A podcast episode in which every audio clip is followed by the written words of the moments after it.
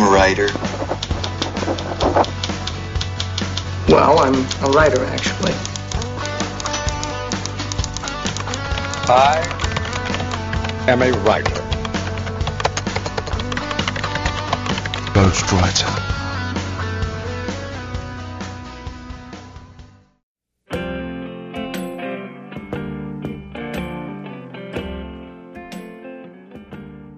Saudações literárias, queridos ouvintes. Eu sou Ricardo Erdi e esse é o podcast Ghostwriter. O programa de hoje traz uma convidada aqui muito especial pra gente. Para vocês que são ouvintes aqui, vocês não sabem o quanto essa gravação aqui foi aguardada. é, é uma convidada muito especial, ela trabalha na Biblioteca Nacional, é professora, e ela tem muito a contar pra gente sobre esse objeto aqui que todos nós aqui gostamos, que é o livro. Né? Então, para participar desse papo hoje aqui, estamos aqui com o nosso velho amigo, sócio, conhecido, participante, nosso querido Mata. Mata, mais uma vez, seja bem-vindo. Saudações literárias, queridos ouvintes, saudações Erdi, Ana, todo mundo. É um prazer estar aqui para falar desse objeto que nós amamos profundamente, que é o livro, né? No meu caso, sobretudo, o livro impresso, né? Que eu sou um analfabeto, um semi-analfabeto em matéria de e-book. E-book, para mim, é, uma, é um fantasma que me assombra e eu fujo dele. Então, o meu negócio realmente continua sendo bom e velho livro impresso, e é sobre tudo que se relaciona a ele que nós vamos falar hoje com a pessoa mais indicada para isso.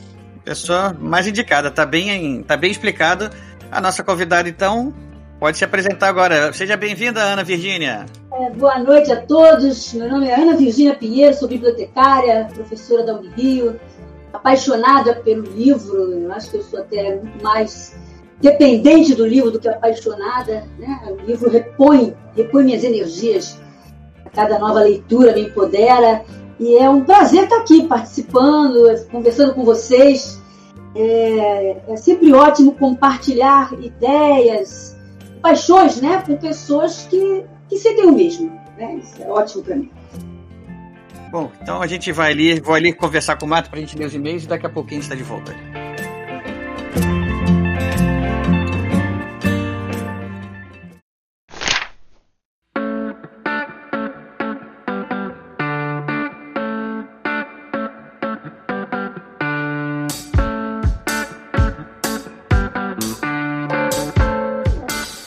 Salve, salve, amantes da literatura! Sou Rafael Modri e sejam bem-vindos a mais uma leitura de e-mails e recados do podcast Ghostwriter. Ao meu lado, mesmo que virtualmente isolado, Ricardo Erdi. E sem máscara. E sem máscara, já que estamos praticando isolamento social, não há problema.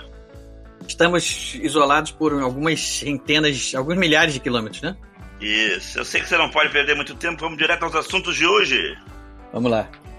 Temos aqui anunciando, porque chegou para mim em mãos, depois de um bom tempo de pré-venda, o livro do Eduardo Spor, o novo livro dele, Santo Guerreiro, Home Invicta. Eu tive que comprar também pelo Kindle. Porque é. foi difícil encontrar quem entregasse aqui. Quem, quem se dispõe a entregar cobra um frete absurdo. E aí a gente teve que apelar pro Kindle mesmo. Optou por morar longe, optou por pagar uma taxa maior de entrega. é o jeito, né? Kindle tá aí pra isso. Isso. A gente vai ler o livro, né? E depois a gente vai chamar o Eduardo para conversar sobre ele, não vai? Vai, o convite já tá feito, ele já topou. Agora é só dá um tempo aí pro pessoal poder já começar aí a ter os primeiros leitores e a gente poder fazer um programa aí, tentar fazer com spoiler, sem spoiler. A gente vai decidir ainda na hora. Vamos lá. Nós temos uma segunda. Nós temos um segundo comunicado, que na verdade é um. São felicitações, na verdade. Isso, um parabéns. Parabéns pro nosso querido amigo Gilson Cunha, que ele participou aqui da gente, com a gente do episódio. Qual foi o número mesmo? Foi o número 70, né? Foi 71, módulo 1, listas de HQ. Ele Isso, fez ele- junto com Flávio Medeiros, Gilson Cunha e Flávio Medeiros. Isso, o Gilson acabou de ganhar dois prêmios importantes, que foram o prêmio, os prêmios Argos, que o prêmio Argos é concedido pelo Clube de Leitores de Ficção Científica para os melhores é, romances ou contos, coletâneas São várias categorias. Do, do é, contemplam um ano anterior ao que o prêmio está sendo entregue, né? A gente está em 2020 e estão contemplando os, os, lançamentos de 2019.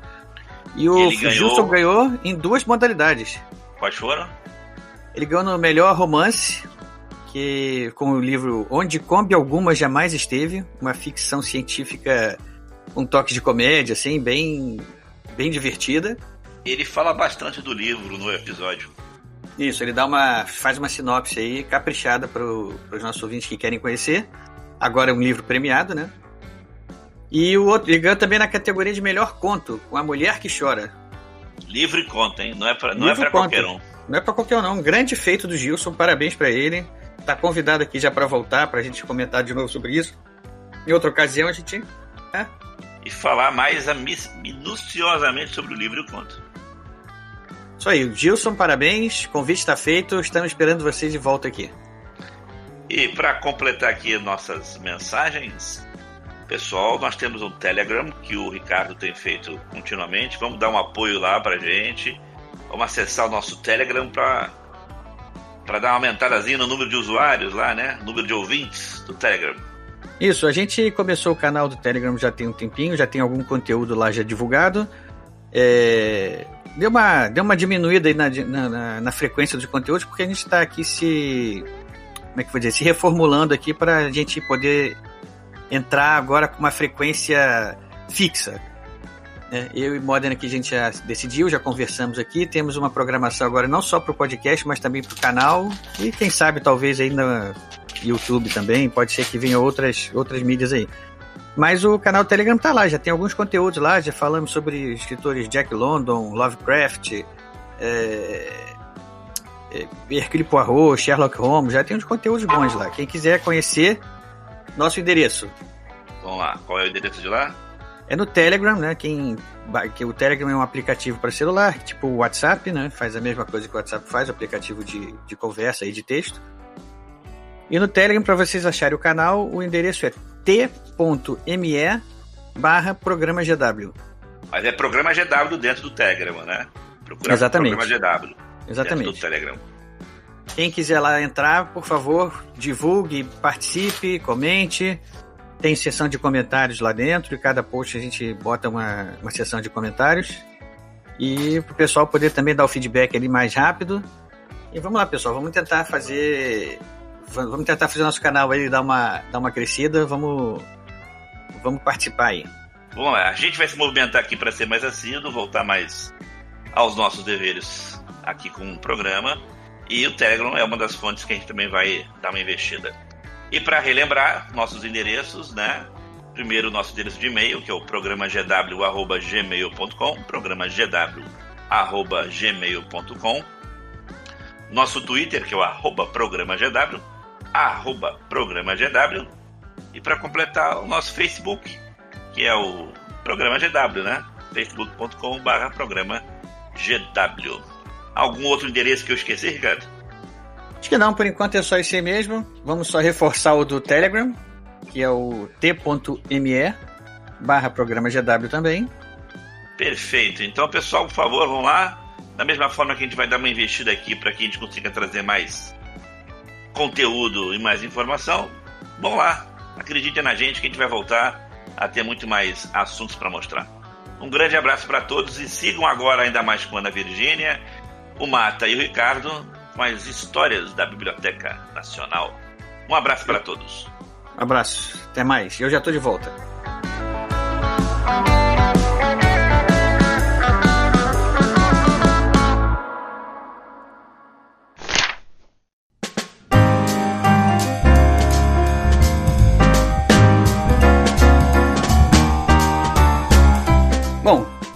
Estamos voltando aqui e eu já quero começar essa, esse, essa nossa conversa aqui explicando uma coisa aqui para os nossos ouvintes. Vocês não têm ideia de como. Eu falei já na apresentação, né? Vocês não têm ideia de como essa gravação foi aguardada. Não só porque no longínquo 2017 ou 2018, acho que foi 2018, né? O Mata tá aí para me corrigir. Nós fazíamos um encontro mensal lá no centro da cidade, no Rio de Janeiro, do pessoal aqui que costuma gravar com a gente. E um dia lá o Mata e o e o Eduardo Spor saíram do, do nosso almoço e foram para a Biblioteca Nacional. O Mata queria fazer uma pesquisa, o Mata pode explicar isso melhor para vocês aí. E eles saíram de lá depois encantadíssimos com a conversa que tiveram com a Ana Virgínia. A gente. Eles ficaram durante muito tempo debochando da gente, dizendo que a gente tinha perdeu a conversa, que foi ótima, que sensacional, que a gente tinha que gravar um podcast com a Ana. É, aconteceu muita coisa lá para cá e até que esse ano a gente começou a. A gente fez o convite para Ana, Ana foi super solista e resolveu gravar. Pois bem, gravamos a primeira vez e o Discord nos sabotou. A gente tinha, tive um problema aqui com o gravador do Discord. Quem conhece o Discord aqui é, deve já, já ouvir falar aqui no gravador. Não há, não há quem discorde disso, né? Não há quem discorde disso. e ele é, simplesmente parou de gravar sem dar nenhum aviso. Eu provavelmente, ou, ou então, mandou algum aviso e eu não percebi, tão entretido que eu estava com a conversa. Enfim, fizemos um podcast, uma conversa espetacular. Até vou, passei a, a, debochar de novo aí do Eduardo Sport, do pessoal que não participou da conversa. Agora quem conversou com a Ana fui eu, não, foi, não foram vocês, né? E quando eu fui ver, cadê a gravação, né? Não tinha sido feita. Eu, com muito pesar, marcamos uma segunda gravação. É, tudo certo, gravamos. O gravador se portou não muito bem, né? Mas pelo menos dessa vez, quando ele deu problema, ele avisou, deu tempo de salvar tudo, recuperar. Conseguimos gravar o podcast inteiro. E o nosso querido editor, contando com o backup do servidor, perdeu o HD dele todo e quando foi buscar o backup, já tinha passado o prazo do backup. Enfim, eu, ficamos sem jeito nenhum. Tipo, como a gente vai explicar isso pra Ana, né? A Ana já gravou duas vezes com a gente falando. Mas enfim, a Ana é tão boa pessoa, tão boa pessoa que ela foi a primeira a se, a se, se prontificar, tá aqui de novo com a gente. Então, eu tô explicando isso tudo para vocês, para vocês verem o quanto a gente queria trazer essa conversa aqui para vocês. Mas você vê pelo lado bom, a gente está tendo a oportunidade de conversar três vezes três com vezes. a Ana. é. Os nossos ouvintes vão poder desfrutar só de uma vez, né? Mas eu Mas e Marta... Nós desfrutamos de três. é verdade. Então, antes da Ana começar aqui, a gente começar a perguntar para a Ana e a Ana começar aqui encantar a gente. Mato, só, só explica pro pessoal aí como é que foi essa primeira ida lá à biblioteca no dia que vocês lá conversaram com a Ana pela primeira vez. É, isso aí foi em 2015, na verdade, né? Já tem Nossa. cinco anos. É, Esse rapaz. Tempo passa, aproveite a vida. Aproveite a vida, o tempo passa rápido, é o que eu sempre digo, né? Em 2015, eu estava pesquisando, eu ia começar um livro e, e precisava. E, e, e, uma das cenas, assim, mais importantes era o setor de obras raras da Biblioteca Nacional, que eu imaginava que fosse um lugar, assim, super secreto, tipo os arquivos do Vaticano né, uma coisa insondável, que guardava documentos que mudariam a história da humanidade, né, essas coisas. E, e liguei antes para lá, para a biblioteca, para saber como é que funcionava. Aí uma pessoa me atendeu, falou: não, você chega a tal hora, enfim, tinha um procedimento lá, nada muito complicado. E, no, e nós, nesse dia, aproveitei que nós almoçamos lá no centro para ir lá estava no centro, na biblioteca no centro, e convidei vocês e tal. O Eduardo estava com a agenda mais livre, Eduardo Spor, aí ele foi comigo. Eu tinha uma certa cerimônia de entrar na Biblioteca Nacional para fazer esse tipo de pesquisa, não só por se tratar do setor de obras raras, quer dizer, que guarda documentos e livros muito valiosos do ponto de vista cultural e do ponto de vista econômico também, livros muito caros, e muito certamente visados né, por pessoas aí não muito bem intencionadas, né? E tem aos montes por aí. É, eu fica, mas eu ficava muito intimidado também diante da própria biblioteca, né? Que ele é um palácio, né, um lugar assim majestoso, maravilhoso, com uma imponente, né? Que pode intimidar uma, uma, uma pessoa a entrar. E na realidade eu fui extremamente, eu e Eduardo, né, fomos extremamente bem recebidos.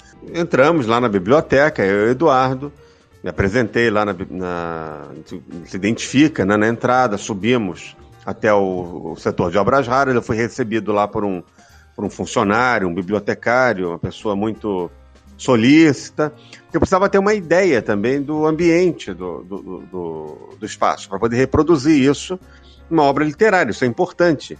Né? O que, que o personagem vai encontrar ao chegar em um determinado ambiente, né? qual é a decoração do espaço, o trajeto que ele vai cumprir até ali. Isso tudo precisa ser descrito no livro com, de forma fidedigna. E expliquei a ele que estava escrevendo um livro, que tinha o setor de obras raras da biblioteca como um dos cenários importantes, decisivos.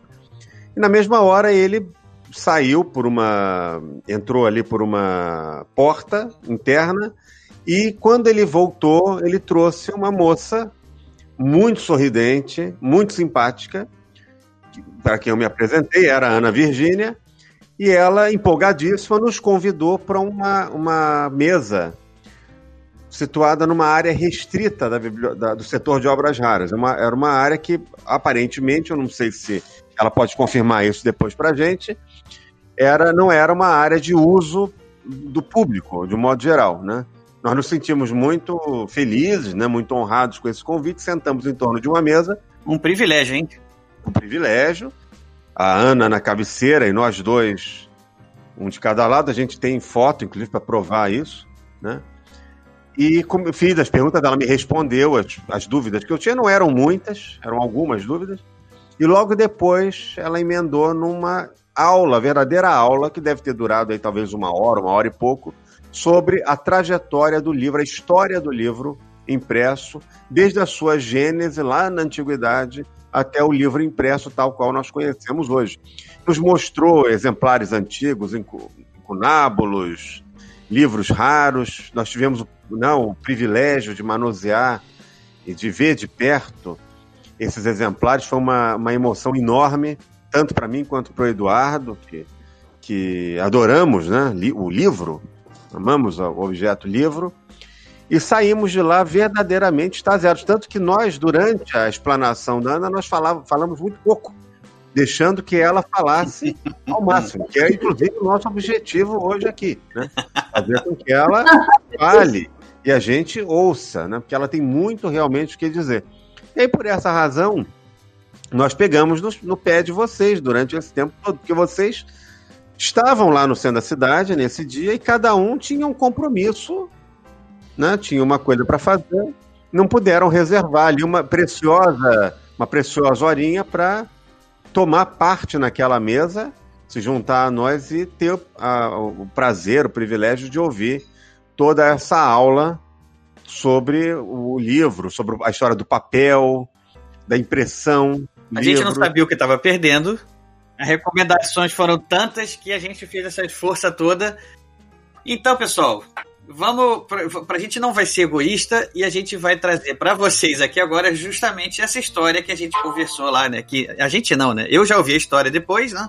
Como foi explicado, mas que em primeira mão lá o Mata e o Sport tiveram lá ao vivo lá. Então, Ana, finalmente a palavra está contigo.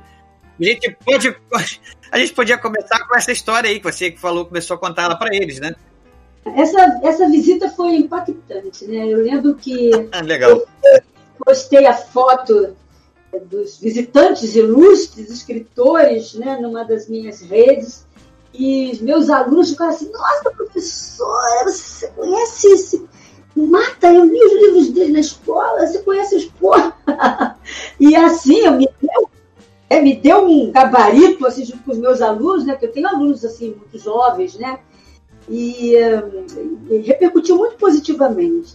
Mas o que aconteceu ali no Salão de Obras Raras foi uma coisa que nós chamamos em biblioteconomia de entrevista de referência. É quando você conversa com o pesquisador, mostrando a, eles, a ele quais os caminhos possíveis de pesquisa é, no acervo daquela biblioteca, qualquer que seja a biblioteca em que, que trabalhe o bibliotecário e onde vá o pesquisador.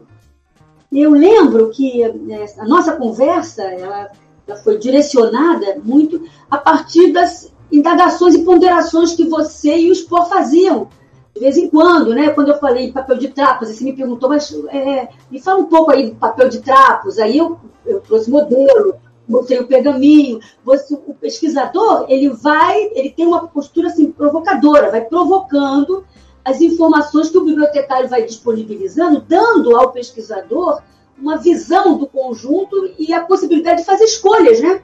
decidir o rumo que ele vai tomar a partir do momento que ele tem mais informação.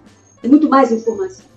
Mas você fez umas ponderações aí, Marta, interessantes. Primeiro, essa, esse certo constrangimento de entrar naquele castelo que é a nossa Biblioteca Nacional.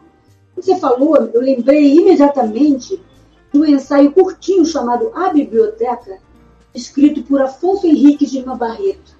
Ele escreveu esse ensaio quando a Biblioteca Nacional foi inaugurada, em que ele dizia que é, aquela estrutura, aquele castelo, é, constrangeria as pessoas, criaria uma série de constrangimentos para a pessoa entrar.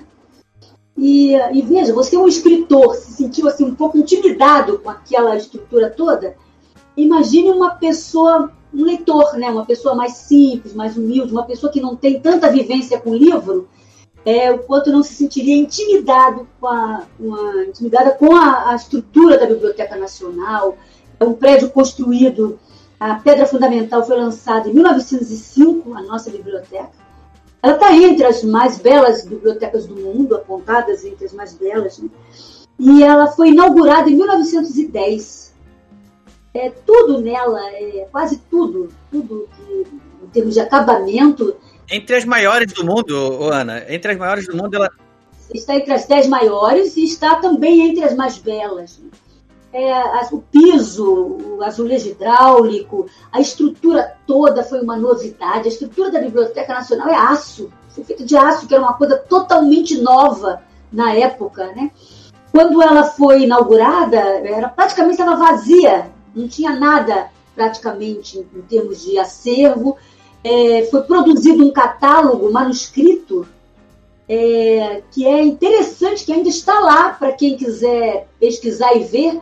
As fichas todas são manuscritas e um, o texto escrito é caligráfico. E você vê aquela letra bonita de alguém foi contratada, a Biblioteca Nacional contratou é, pessoas alfabetizadas e fichavam alguns livros para que existisse um catálogo no momento da inauguração os catálogos que existiam eram catálogos em livros e a biblioteca já tinha adquirido fichários. Então, é, precisava disso assim para que o presidente da República pudesse manusear uma gaveta e tal. Né?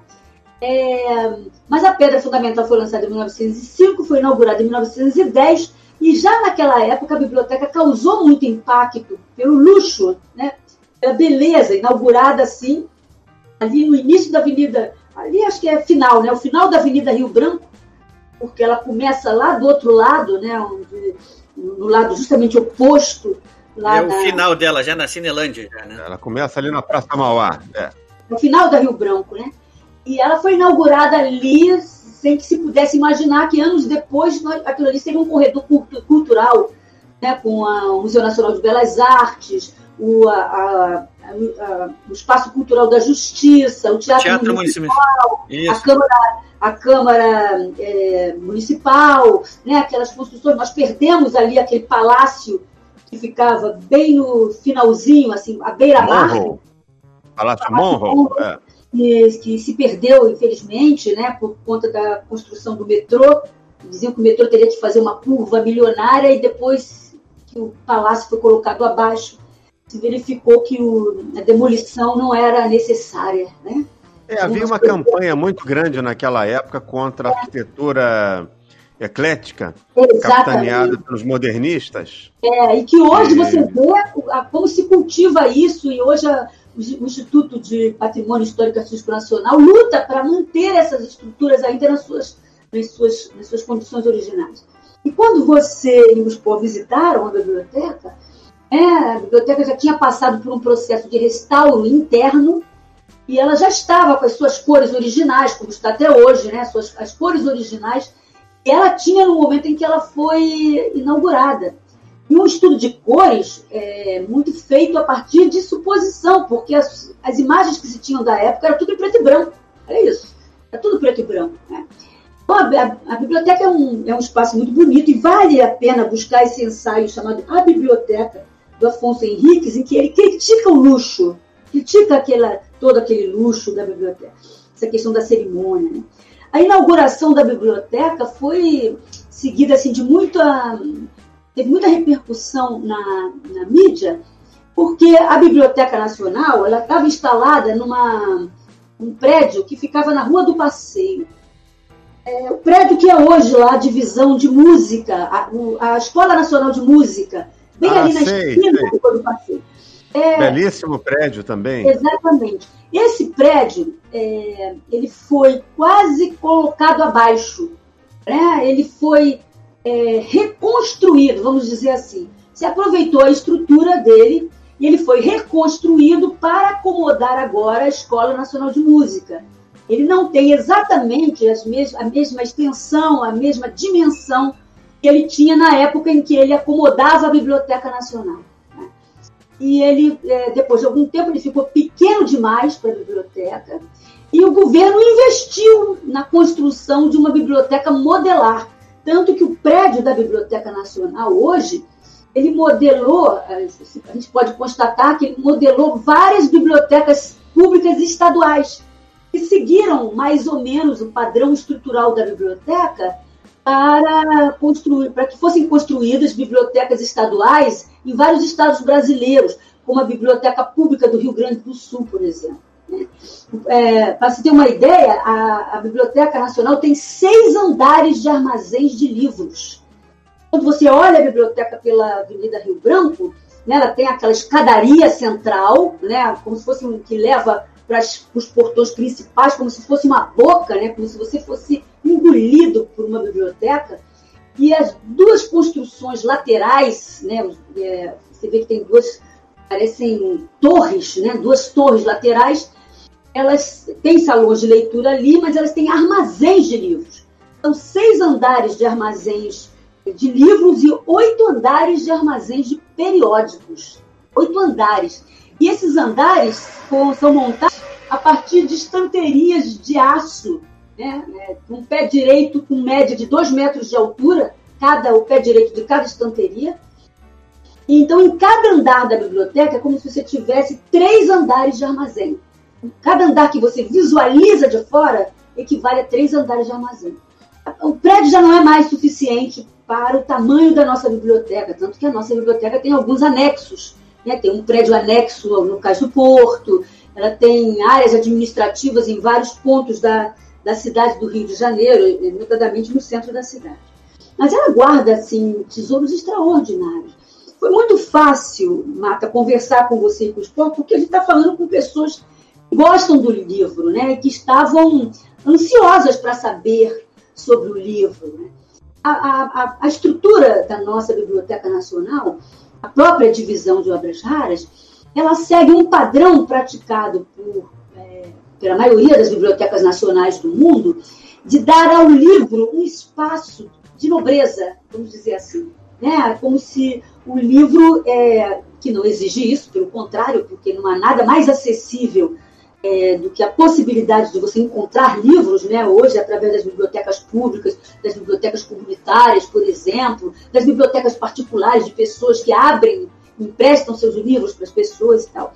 Mas a, a ideia era criar um espaço é, de nobreza para acomodar, é, especialmente as bibliotecas nacionais, porque a base é, das bibliotecas nacionais é, é, foram as bibliotecas reais, as bibliotecas que pertenceram a reis, né, à nobreza. E essas bibliotecas, por conta das, dos movimentos de libertação, das independências, é, ou da, da, mesmo da doação, né, elas migraram para a condição de nacionais. E, e desse modo é, se desenvolveram ao longo do século XIX e do século XX. A nossa Biblioteca Nacional é a única biblioteca é, da realeza nas Américas, porque ela pertenceu a Dona Maria I, ela chegou aqui como a biblioteca de Dona Maria I, ela chegou rainha, né? O Dom João chegou aqui príncipe regente, e, e com o falecimento dela em 16, Dom João decretou um luto de um ano e só em 17 que ele assumiu e a biblioteca passou a ser dele, a biblioteca real, e foi trazida com a corte em 1808, entre 1808 e 1810, 1811. E uh, o governo imperial, é, pouco tempo depois de proclamada a independência, comprou os bens portugueses que ficaram no Brasil. Isso foi uma exigência do, da coroa portuguesa para o reconhecimento da nossa independência. Isso aconteceu em 1825. Então, o governo imperial comprou a Real Biblioteca. A partir daquela data passou a se chamar Biblioteca Imperial, depois Imperial e Pública da Corte. Então, é, nós temos uma história de biblioteca de livros, eu penso extraordinária, né? um governo, um império recém-criado, um povo recém-independente, recém e o administrador público, à época, né, reconhece a necessidade de uma biblioteca para alicerçar aquele novo Estado, né? para que se pudesse produzir uma história do Brasil, se pudesse formar cientistas brasileiros, intelectuais brasileiros, escritores brasileiros, e, e uma biblioteca era essencial. Né? O governo podia ter devolvido a biblioteca a Portugal, né? e ele não fez isso. Então, nós ficamos com a Biblioteca Real Portuguesa. A Biblioteca Nacional de Portugal foi feita a partir de uma biblioteca pública criada por Dona Maria I no final do século XIX, século XVIII. Era real também, né? Porque todos os, os, órgãos públicos tinham o título real, né? Então era a Real Biblioteca Pública da Corte. Ela criou no finalzinho do século XVIII e que foi a base da Biblioteca Nacional eh, de Portugal. Então, nós temos aqui uma biblioteca que tem uma história extraordinária. Tem a biblioteca que pertenceu a Dona Maria I, que foi a base. Tinha a biblioteca também, mais preciosa ainda, que era particular de Dom João. O príncipe regente ele tinha uma biblioteca riquíssima, cuja sede era em Portugal, é, e numa época que não foi atingida pelo terremoto de 1755, esse terremoto destruiu a biblioteca é, real portuguesa e ela teve que ser reconstruída em meados do século XVIII. Mas a, a biblioteca de Dom João é, não foi atingida. Ela ficava numa, numa cidade mais afastada, uma região mais afastada. E ele trouxe com ele essa biblioteca, que é conhecida como a Biblioteca do Infantado. E essa biblioteca foi comprada junto com a, uma biblioteca real, ela também era uma biblioteca real. É, ela era a biblioteca da Casa do Infantado. A Casa do Infantado era uma casa real portuguesa criada para o irmão segundo do rei, é, aquele que não seria rei. Em princípio, Dom João não seria rei. Né? Ele se tornou rei porque o irmão faleceu e, e ele tinha que assumir. É, a casa do infantado era mais rica do que a casa real. Então, Dom João era tipicamente o cara que não queria ser rei. Né? Tipicamente. E essa, essa biblioteca do infantado foi incorporada é, depois à biblioteca real, quando Dom, nosso Dom Pedro I, Dom Pedro IV de Portugal, extinguiu a casa do infantado para que o irmão Dom Miguel, que o traíra, né, que se apossou do trono português, e que ele teve a oportunidade de lutar e expulsá-lo, né? E para o exílio, ele extinguiu a Casa do Infantado para que Dom Miguel não reclamasse direitos. Incorporou à Biblioteca do Infantado, que aqui estava e que nós já tínhamos comprado, a Biblioteca Real. Então, nós temos uma biblioteca extraordinária em termos de livros que a compõem. Tentem imaginar os livros que compunham a biblioteca de uma rainha é, em termos de obras que foram proibidas e censuradas, mas que estavam na biblioteca da rainha. É, livros, é, a nossa biblioteca ela tem a, uma, assim, como característica a multiplicidade de exemplares da mesma obra, é, exemplares de obras raras. Então, nós temos casos de obras que se conhecem, sei lá, cinco exemplares no mundo, dois são nossos. Dois são nossos, então, são da Biblioteca Nacional do Brasil. É, um exemplo, ah, esse tem vários exemplares, não tem só cinco, é a Bíblia de Gutenberg. É, é, desculpe, a Bíblia de Mogúncia. É a segunda Bíblia impressa por Gutenberg. Ele imprimiu duas grandes Bíblias. A Bíblia de Gutenberg, que foi a primeira que levou o nome dele, né, embora ele tenha impresso na cidade de Mainz, que é Mogúncia em português, e depois ele fez uma segunda Bíblia que recebeu o nome, ficou conhecida pelo apelido de Bíblia de Mogúncia. Ele começou e não terminou essa impressão, ela foi concluída pelos sócios dele, que o tiraram por causa de dívidas da sociedade. É, nós temos dois exemplares da Bíblia de Mogúncia, e os dois exemplares entraram na biblioteca pela Real Biblioteca, através da Real Biblioteca. Ela tinha muitos exemplares, é, ela tem ainda, ela tem, se caracteriza pela multiplicidade de exemplares da mesma obra, às vezes dois, três, quatro exemplares da mesma obra, porque é, com o terremoto de 1955, é, a biblioteca lambeu, né? Ela praticamente se perdeu. Ela, ela sofreu com terremoto, quando, as paredes caíram. Quando, né? foi, quando foi esse, esse incêndio, Ana? Esse terremoto foi em 1755. Foi o terremoto... terremoto... Esse terremoto destruiu Lisboa. Destruiu Lisboa. Lisboa foi toda reconstruída depois. O Marquês de Pombal, primeiro-ministro, que perda, hein? Construiu a cidade toda, ganhou avenidas largas. Foi o período em que mais circularam navios com a madeira, a pedra brasileira para construir Lisboa. Né? Quando você andar pelas ruas de Lisboa, você está pisando e tocando em materiais e coisas brasileiras. Né? Um período que mais saiu, principalmente para o Brasil, madeira daqui. É, o terremoto destruiu Lisboa. É, ele, esse, e esse terremoto foi seguido de uma tsunami, um maremoto, um tsunami também que lavou Lisboa. E além da água, né, houve também um fogo, porque assim como caíram as paredes das casas, das residências, caíram as paredes das cadeias, dos presídios. E a cidade foi invadida por facínoras né, que estavam, que aproveitavam para roubar, para furtar, para fugir. Né?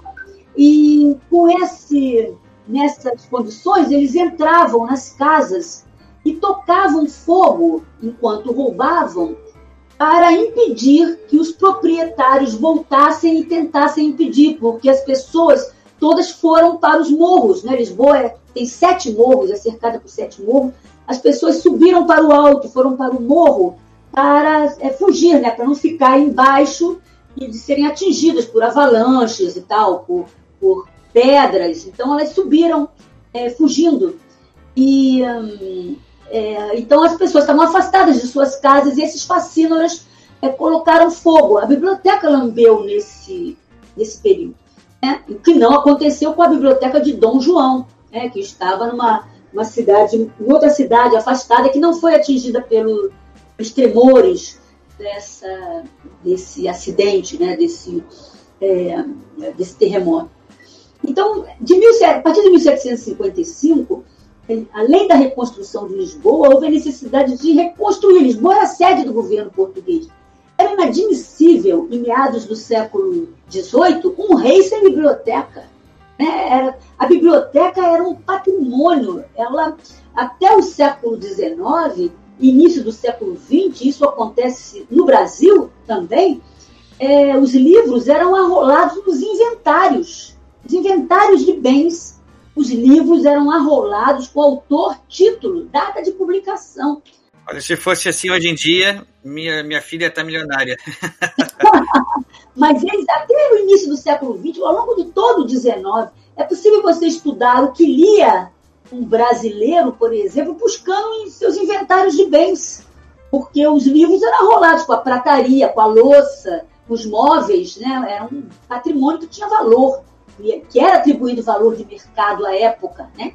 É, um valor justo, né? O valor de herança, por exemplo.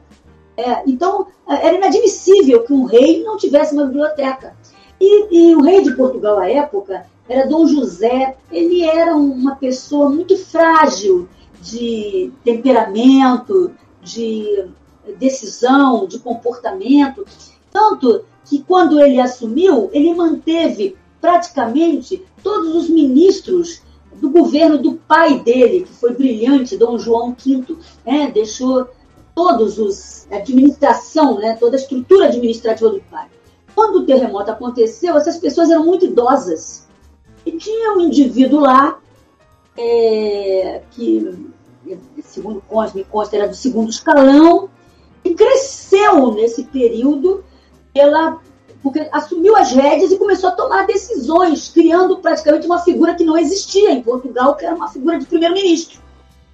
Foi o caso de Pombal, que depois recebeu o título de Marquês de Pombal, primeiro e único Marquês de Pombal. E assumiu a administração, né? ele, ele cravou uma, uma frase que hoje é referencial na administração pública, em toda a administração pública, que é é, enterrar os mortos e cuidar dos vivos. Né? Foi o, o, comportamento dele na época, né? que ele mandou abrir valas comuns para enterrar os cadáveres que estavam pelas ruas, porque ele entendia que se as pessoas continuassem ainda nesse processo nas ruas, que a cidade seria tomada por ratos e que os, os vivos iam acabar morrendo, contraindo doença. E houve uma reação enorme contra isso, as pessoas querendo cultivar seus próprios mortos, né? E ele não permitiu isso. Ocorreram julgamentos sumários de pessoas que eram é, pegas em flagrante, é, é, furtando, né? Eram, a partir do julgamento sumário, condenados à morte. Um período terrível, mas um período também de construção da biblioteca. A biblioteca foi construída a partir de doações de, da nobreza europeia, né, que doou livros né, reestiraram livros de suas bibliotecas. Nós temos vários livros com as marcas de propriedade de cabeças coroadas da Europa. Né? E, e a nobreza de Portugal doou, em troca de favores administrativos, claro, mas doou é, sua biblioteca inteira, inteira, sem contar as bibliotecas que foram tomadas por conta das animosidades estabelecidas entre Pombal e alguém então, por exemplo, as bibliotecas dos colégios jesuítas, todas, os jesuítas foram expulsos de Portugal. É, Pombal é, teve uma ação direta contra os jesuítas e as bibliotecas dos colégios jesuítas dos territórios é, dominados por Portugal foram encaixotadas e depois levadas para a Biblioteca Real em Portugal. Essa biblioteca foi a biblioteca que foi transferida para cá que chegou ao Brasil e que está hoje na nossa Biblioteca Nacional. É tanto que nós recebemos pesquisadores do mundo inteiro. Sempre me surpreende muito quando um pesquisador brasileiro pede algum patrocínio, por exemplo, para ir fazer uma pesquisa em Portugal, ou uma pesquisa na França, uma pesquisa na Itália, muitas vezes atrás de obras que nós temos aqui. A pessoa hum, desacredita, né? Aquela talvez um, aquele complexo de inferioridade em relação ao, ao que é o Brasil, eu não tenho noção do que é o, o Brasil em termos de livro, em termos de biblioteca, né?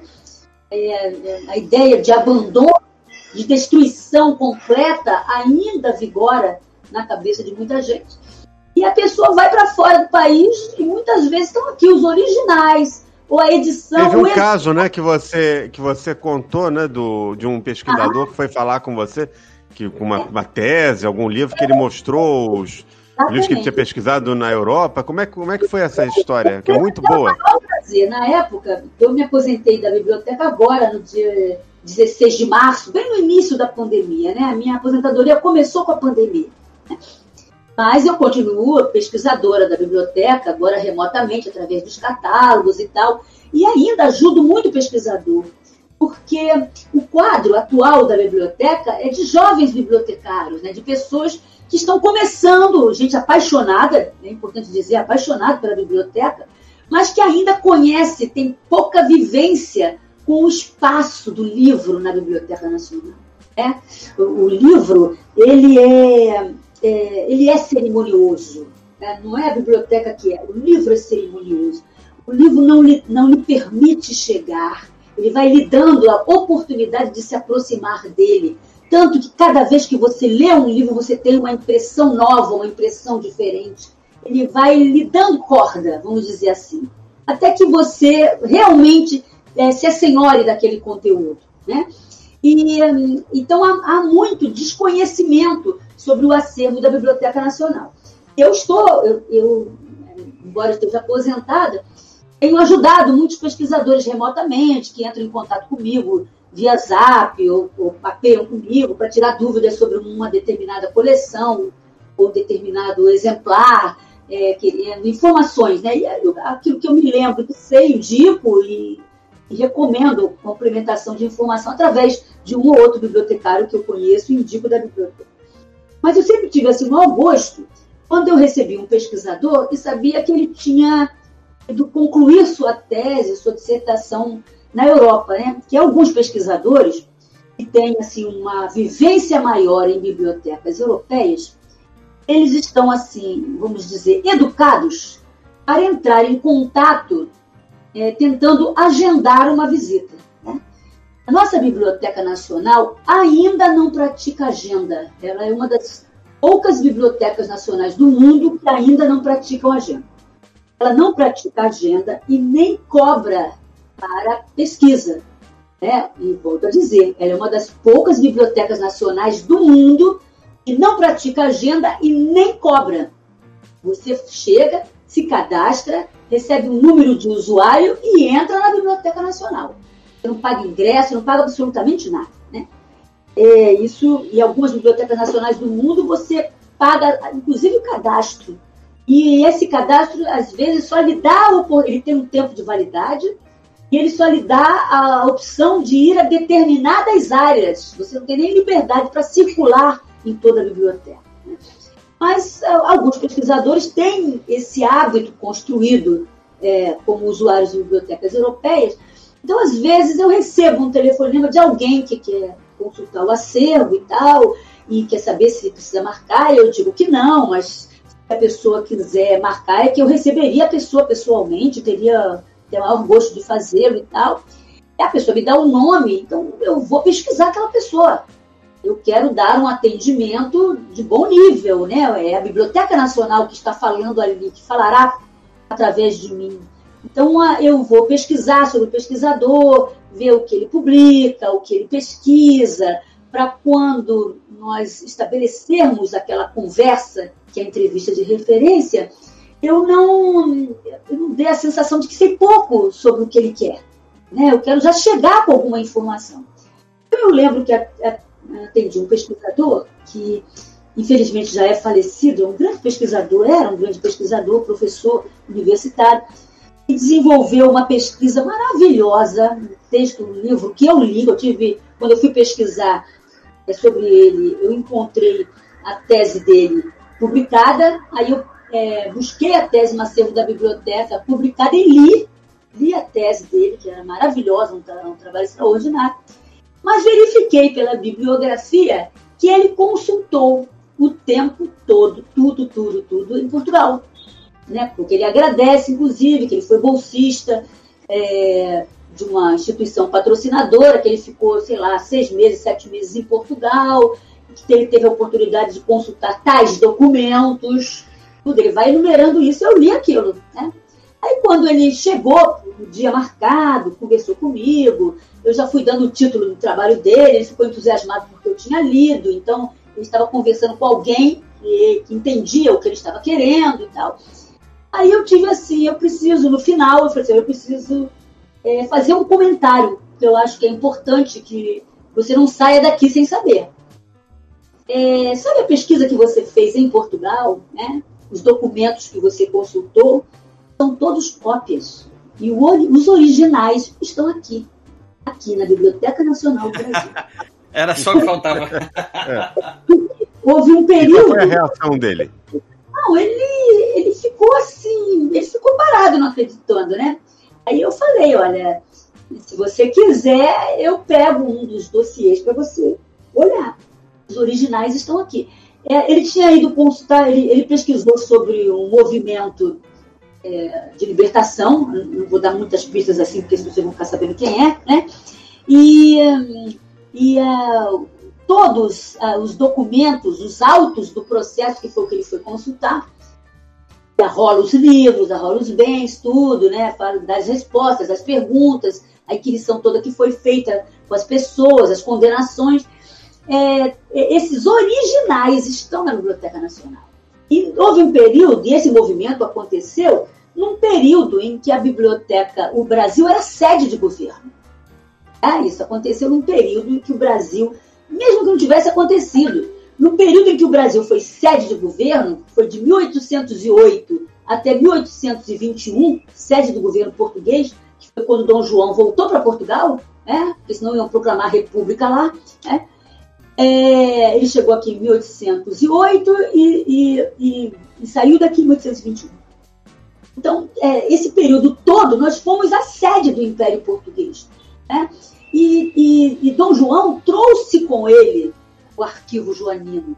Ele trouxe com ele é, tanto a biblioteca quanto o arquivo estratégico, os documentos todos, os processos, é, documentos manuscritos. Nós temos muita coisa da Real Biblioteca na divisão de manuscritos também. Né? E é, esse material estava aqui. Ele ficou atônito me olhando, né? Me olhando. Então, ainda hoje, hoje você já tem um pesquisador que busca na Biblioteca Nacional Brasileira. E, e é claro, e observa a quantidade de pesquisadores estrangeiros que vêm à Biblioteca Nacional Brasileira. Isso não é à toa, né? Essa, é, mas como eu estava dizendo, nós temos muitos exemplares, vários exemplares da mesma obra, porque essa biblioteca funcionou no esquema que eu chamo assim de antropofagia? A Biblioteca Real engoliu várias bibliotecas ao longo do século XVIII e ao longo de todo o século XIX. Engoliu inteiras, bibliotecas que chegaram inteiras. E que, é claro, é, eram bibliotecas de pessoas que viviam na mesma época. Então, é natural, é perfeitamente natural que pessoas de uma mesma época, né, é, que trabalham com livro, que leem, que escrevem, trabalham com ciência e tal, tenham livros que outras que tenham o mesmo perfil e os mesmos interesses também têm. Então, nós recebemos coleções de grandes escritores, pensadores, intelectuais, políticos, é, religiosos do século XVIII e que têm exemplares de, de, um livro que se repete nas coleções dessas pessoas, as coleções identificadas por marcas de colecionismo dessas pessoas. Né? E, e, e que, o que é extraordinário em relação ao livro raro? No caso do livro antigo, livro raro, é que cada livro ele tem uma personalidade. É? Cada livro é, conta, a partir da sua materialidade, a sua história. Como uma pessoa que, a partir das marcas e das cicatrizes que carrega no corpo e no espírito, é, conta uma história. É? Você pode ter por exemplo, gêmeos, que você separa no nascimento, é, coloca um em cada país, no final de anos você reúne os dois, eles não são mais necessariamente parecidos. Um pode ter uma aparência muito mais envelhecida que o outro por conta do sofrimento da vida, das tristezas ou decepções ou frustrações que enfrentou ao longo de sua história. O livro, o exemplar de cada livro, tirado artesanalmente, nos séculos XV, XVI XVII, também carrega isso. Ele conta em si a história de sofrimento, das vezes em que ele ficou escondido em porões, em depósitos, da quantidade de chuvas que pegou. Né? É, você encontra é, muitos livros na nossa biblioteca num estado lastimável, lastimável, né, em termos de deterioração. Mas lastimável por quê? Porque foram livros que atravessaram o mar, são livros que foram produzidos para serem utilizados no hemisfério norte, né? Então se considerou um clima, um tipo de proteção contra insetos, contra um tipo específico de insetos. Esses livros foram trazidos para o hemisfério sul. Então é perfeitamente compreensível que esses livros não tivessem defesa contra um predador que aqui está, né? que é um inseto é, que vivem nesse país, que tem aos montes nesse país, e que viram, já imaginou, num livro impresso em Paris, em papel artesanal, com tinta de qualidade? Nossa, comida de primeira linha. Primeira linha. um banquete. um banquete. Então, na, o trabalho que os bibliotecários de acervos de memória fazem hoje é de lutar pela preservação desses livros, né?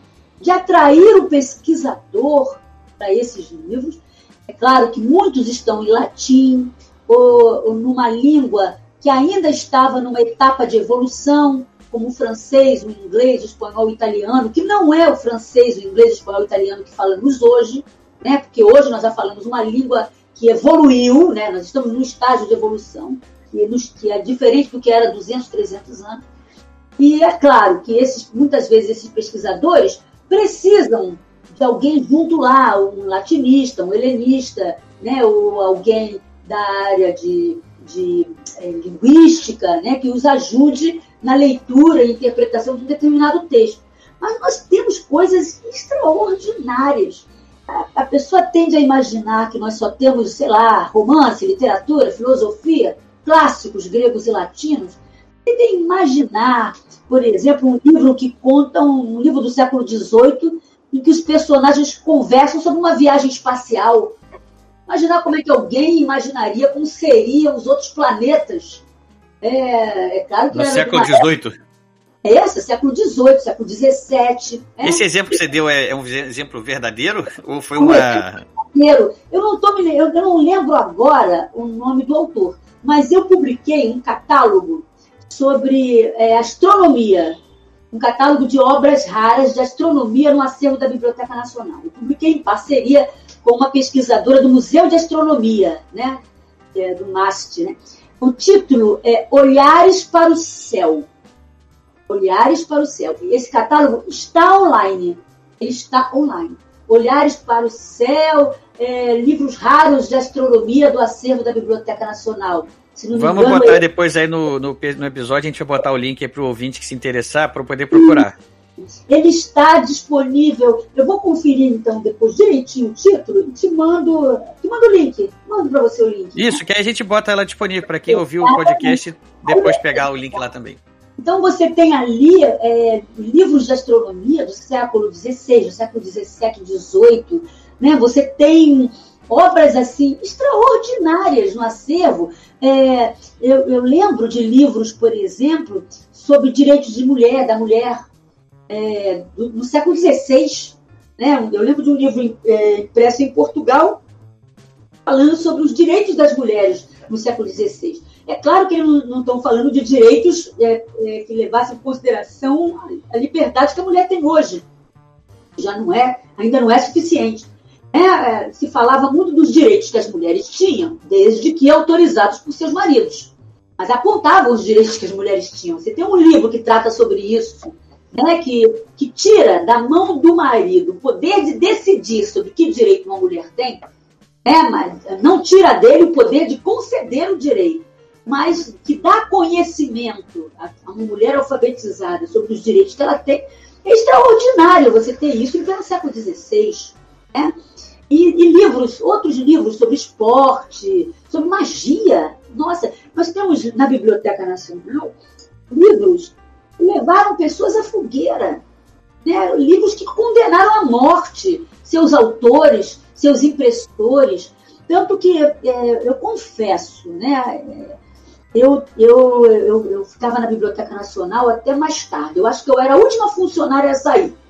Acho que com quase 40 anos de biblioteca, isso era tolerado, vamos dizer assim. Né? Eu ficava lá, chefiava a divisão de obras raras, até bem recentemente, e a, a, a divisão, a, as obras raras, ela trabalha, ela, há necessidade de produção de muito texto, né? Você produz muitos pareceres, muita avaliação. Eu fazia uma coisa que era muito comum no meu cotidiano, era a avaliação para seguro de obras raras. É, o assunto que você conta, assim, são histórias que caberiam aí, sei lá, numa maratona né, de, de programas são histórias acumuladas né, durante muito tempo, uma vivência com o livro na própria biblioteca e um amor né, pelo, pelo livro, né, pela história do livro, que, que, que, que não é um trabalho burocrático, não estou querendo dizer, foi um trabalho feito com paixão, com dedicação. E eu me lembro muito daquela nossa conversa lá no, na Biblioteca Nacional, anos atrás, em que você narrou a história do livro, a história da impressão, do papel.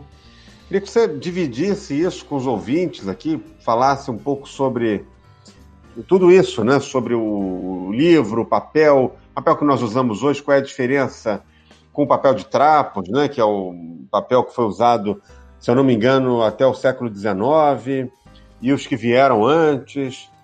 Como é que como, como é essa trajetória do livro e do papel especificamente? É, vamos vamos pensar assim. A Biblioteca Nacional ela guarda como biblioteca principalmente livros, né? Embora ela tenha gravuras, é, desenhos, ela tem manuscritos também, né?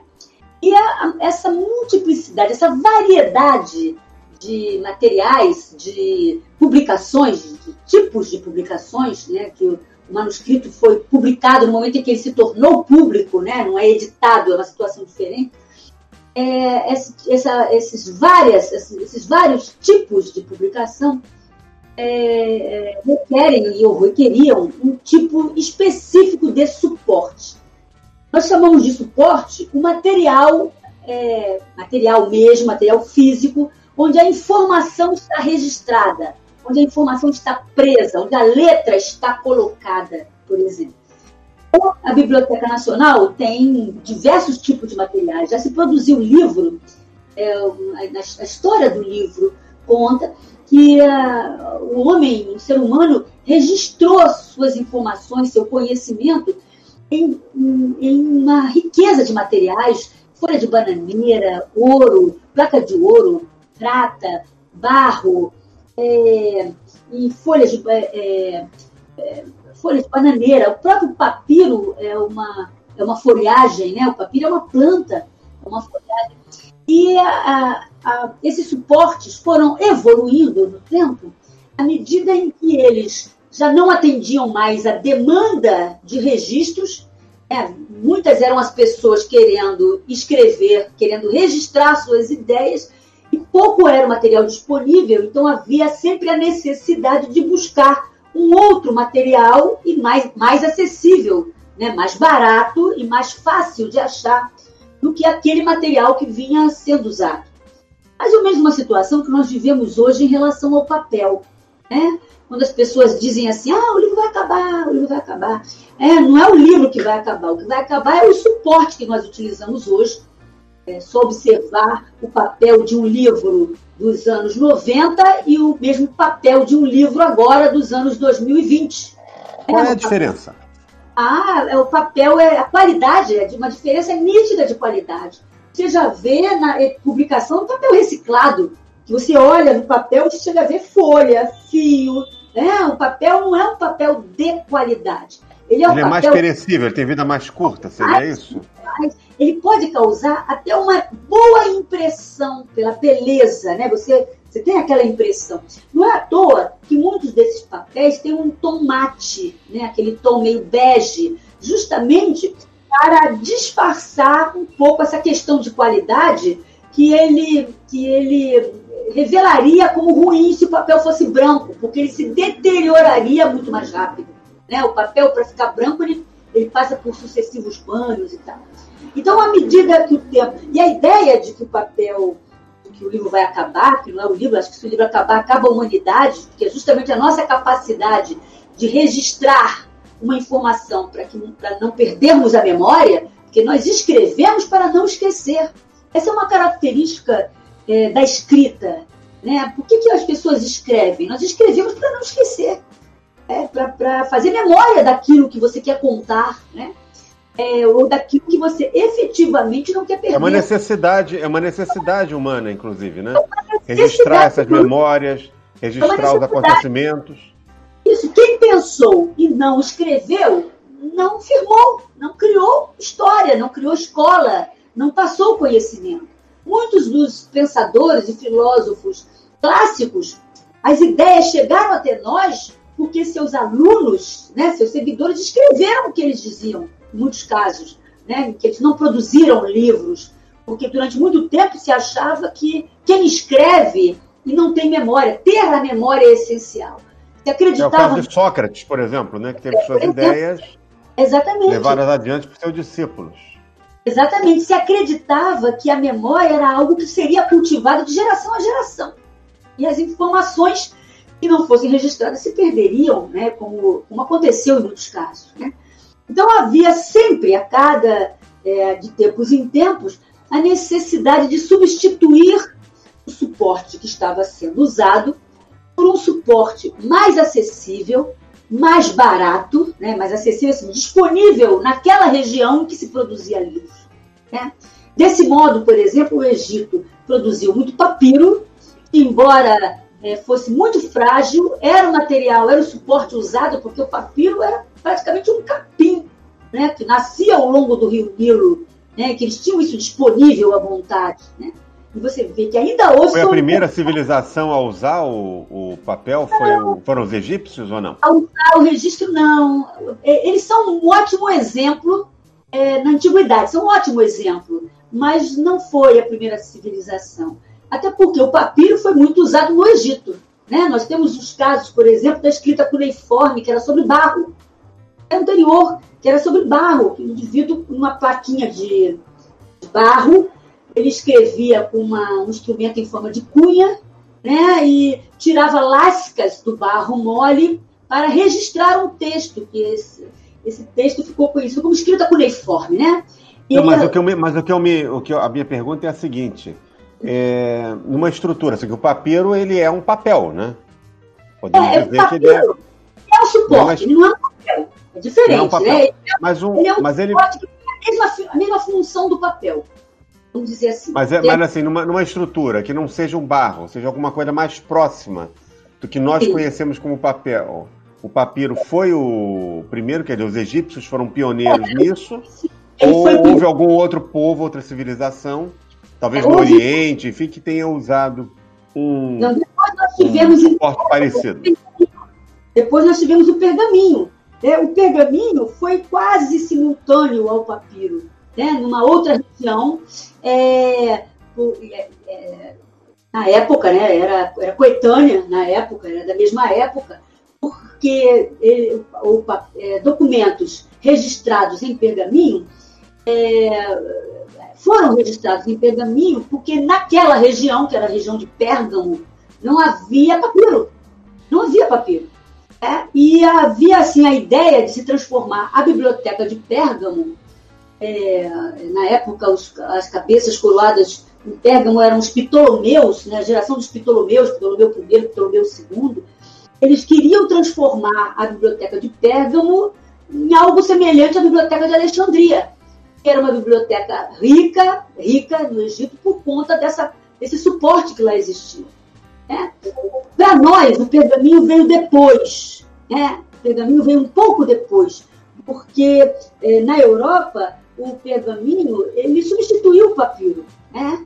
Ele era uma, material mais, muito mais resistente, porque o pergaminho é feito a partir da pele de, de animais, mamíferos, né? de ovinos, para ser mais exato, cabra, bode, carneiro, ovelha, faz pergaminho de pele humana, né? Também se faz pergaminho de pele humana. Dizem que dá uma, um couro de ótima qualidade. Tá? Sinistro. E você encontra em bibliotecas, você encontra em bibliotecas. Nós temos na Biblioteca Nacional um livro encadernado que eu suspeito que a encadernação seja de pergaminho de pele humana. Ah, é, por que eu suspeito? Porque é um pergaminho que tem uma textura totalmente diferente dos outros pergaminhos que existem no acervo. Os outros pergaminhos. Na época, eu pedi ao nosso laboratório de restauração um teste. Né? E a, a, a, foi mandado para um laboratório de peso, na época, que testou. E o resultado foi não foi conclusivo. Eles não podiam afirmar nem negar. É, o argumento é que havia pouco, pouco material genético ali suficiente para é, identificar é, o pergaminho como de origem humana né, ou de um outro de um outro mamífero, né, de um outro animal, não ser humano. E uh, não foi conclusivo o resultado. Mas você, a gente percebe nitidamente pelo tato essas coisas que a, que a biblioteca física permite, né? Pelo tato, pela textura é, e pela, é, pelos veios que o pergaminho oferece, e ele se distingue de todos os demais. alguns anos encontraram numa biblioteca, eu acho que inglesa, nós temos uma biblioteca, várias encadernações em pergaminho de pele humana. Houve um período em que as pessoas doavam a sua pele para encadernar determinado livro. Era um presente que elas. É necessidade para escrever, né? Que coisa Mata, impressionante. Você já pensou Diga. nisso depois que, depois que morrer, vocês virar um livro? Não, esse é um livro de má qualidade, impresso numa pele vagabunda. Melhor não. Essa prática. Há peles essa melhores, há peles melhores. Papéis melhores. Hoje você encontra encadernações é, de pele humana feitos no período da Alemanha nazista. né? Você encontra em bibliotecas é, desse período encadernações com pele humana. Né? É, Era, uma, era comum, né? Até imagina, já até imagina como é que eles conseguiam essa matéria-prima, né? Mas, Como fazia enchimento de travesseiro com cabelos, né? Os travesseiros, muitos travesseiros no período da guerra, eles eram né, preenchidos, né? O enchimento era com cabelo humano. né? Então, é, essas práticas é, que para nós é chocante, né? Elas são de uma época que não era tão chocante. Né? Se, Não, e foi outro dia isso, né? O nazista foi é, os nazistas ainda, ainda é outro né? dia, né? é, outro dia. Exatamente, o ser humano tem hábitos né, de, com, com coisas de, do próprio corpo, de preservar. Eu lembro que eu, quando eu era criança, eu também fiz isso, né? Minha mãe recolhia os nossos dentes, mandava colocar uma cabecinha de ouro para pendurar o dente no pescoço. Mas não sei se aconteceu com vocês. Um pedacinho, dente de leite da gente. Não, não fizeram isso comigo porque também seria um pingente de má qualidade. né. Mas é aquilo que eu sempre digo, eu sempre falo isso: não há o que não haja. Exatamente. Pensa numa coisa qualquer aí, você pode ter certeza que alguém já fez ou faz. Exatamente, exatamente. E se você pensar em alguma coisa na, no relato dessa coisa, pensa na nossa Biblioteca Nacional, porque provavelmente ela tem. Provavelmente ela tem. Olha só que legal. Ô, Ana, é, você, Sim. já que você está falando de pergaminhos aí, de peles aí, de, de materiais aí exóticos, e o, o papel em si, como é que foi, chegou, como é que chegou no livro de papel? Foi ficando caro. E olha, a Biblioteca Nacional tem livros manuscritos sobre o pergaminho. O pergaminho foi de um período manuscrito. Depois ele, ele chegou a entrar num período impresso, quando a tipografia, quando Gutenberg é, inventou ou descobriu a tipografia, né, porque há, há algum questionamento, embora a grande maioria é, das- dos historiadores reconhecem a, como invenção, é, ele imprimiu sobre Foi mais ou menos ali o quê? Século XV, por aí, né? 15, ele teria inventado ou descoberto a máquina da tipografia em 1440, por aí, por volta de 1440. né? E eh, ele imprimiu sobre o pergaminho. A Bíblia de Mogúncia, que nós temos em dois exemplares provenientes da Real Biblioteca, os dois exemplares são impressos sobre pergaminho. Ele Se eu tirou. não me a- engano, desculpa só te interromper, porque é uma parte importante. Eu li numa ocasião que a Biblioteca Nacional do Rio de Janeiro é a única do mundo que tem duas Bíblias de Mogúncia. Isso é verdade? Dois é, exatamente. Eu, eu desconheço outra instituição que tenha duas. Eu não, eu não afirmo categoricamente que ela seja única, mas eu posso dar meu depoimento que eu desconheço outra instituição que tenha dois exemplares da Bíblia de Mogúncia. Nós não temos um exemplar da Bíblia de Gutenberg, que foi a primeira. E há uma lenda que rola ao longo dos anos, né? De que uma universidade estadunidense teria oferecido à direção da Biblioteca Nacional uma nova sede é, com toda a estrutura e a modernidade possível à época para uma biblioteca, né? e a biblioteca cedesse um exemplar da Bíblia de Mogúncia. Caramba! Eu li isso uma ocasião também, é verdade. Mas eu, eu acho que é uma lenda, acho que isso é uma lenda, porque nunca foi encontrado um documento com essa proposta, um documento por escrito com essa proposta. Embora essa proposta pode ter estar aí rolando de boca em boca, porque a coisa pode ter sido só discutida, né? Não, não avançou. Mas de é uma maneira, não foi aceita, né? A proposta. Exatamente. Não, não foi. Nós temos lá os dois exemplares. E uma característica da nossa Bíblia, dos dois exemplares, é que eles são iguais, mas são diferentes. Explicando melhor, o texto impresso é igual, mas ela é toda iluminada, ela é toda é, miniada, vamos dizer assim. Existem é, vinhetas coloridas nas páginas. As, as iluminuras, né? É, e essas vinhetas, não, elas são, eu prefiro chamar de miniaturas. Que são é. vinhetas, pequenos desenhos, porque a iluminura pressupõe um trabalho de ouro e prata. É, assim, o efeito de luz, né? De ouro e prata. Ah, eu, já, eu já nem sabia disso. É que a nossa Bíblia não tem. Ela não tem um trabalho a ouro. Nós temos nem a prata. Nós temos vários livros iluminados lá. Iluminados porque tem, além da cor, né, um trabalho de aplicação de ouro ou prata. É isso que caracteriza uma iluminura. Ela tem um efeito de luz, né? por conta do brilho reflexivo do ouro ou da prata. Nós temos muita coisa lá, livros de horas. Eu achava que iluminura era só uma ilustração, uma, uma coisa assim mais brilhante. Sim. Mas é como as pessoas chamam genericamente. Né? A ilustração é chamada de miniatura que não tem a ver com pequeno, com mignon, como muita gente pensa, né? Não. Miniatura vem de minio. Minio era uma era a base de uma cor da cor vermelha, né? Era a base do vermelho e que gerava uma tinta vermelha, né? Uma tinta vermelha, uma tinta castanha que podia ser até escurecida. Então disse que um livro é miniado quando você tem cores, você tem imagens e cores desenhos coloridos principalmente. Você vê, se um livro impresso até os anos 70 e 80 era caríssimo se ele fosse impresso colorido, tenta imaginar isso no século XIV, século XV depois, quando o livro, século, século XIV com o livro manuscrito e século XV com o livro impresso. Então, era quase impossível no século XV, era impossível. Bom, mas as Bíblias, então, são, têm essas miniaturas diferentes. Sim. Era, é, era impossível no século XV você pensar numa ilustração impressa. Então, o, é, o impressor, no caso Gutenberg, depois os seus sócios, eles deixavam espaços vazios eram preenchidos depois por um artista que se sentava à mesa com aquele exemplar e ia trabalhando aquele exemplar. Ele ganhava uma cota de tinta, né? As tintas usadas na Bíblia são dois tons, que é o vermelho sangue e o azul rei. É, é, basicamente são é, quatro cores que se trabalhava no século XV. Era o azul rei, o vermelho sangue, o amarelo ouro e o verde gaio, né? que é aquele verde limão, como alguns chamam assim, verde limão, verde gaio, verde alegre, né? verde gaio. E hum, essas cores é que eram misturadas depois para formar outras cores. Né?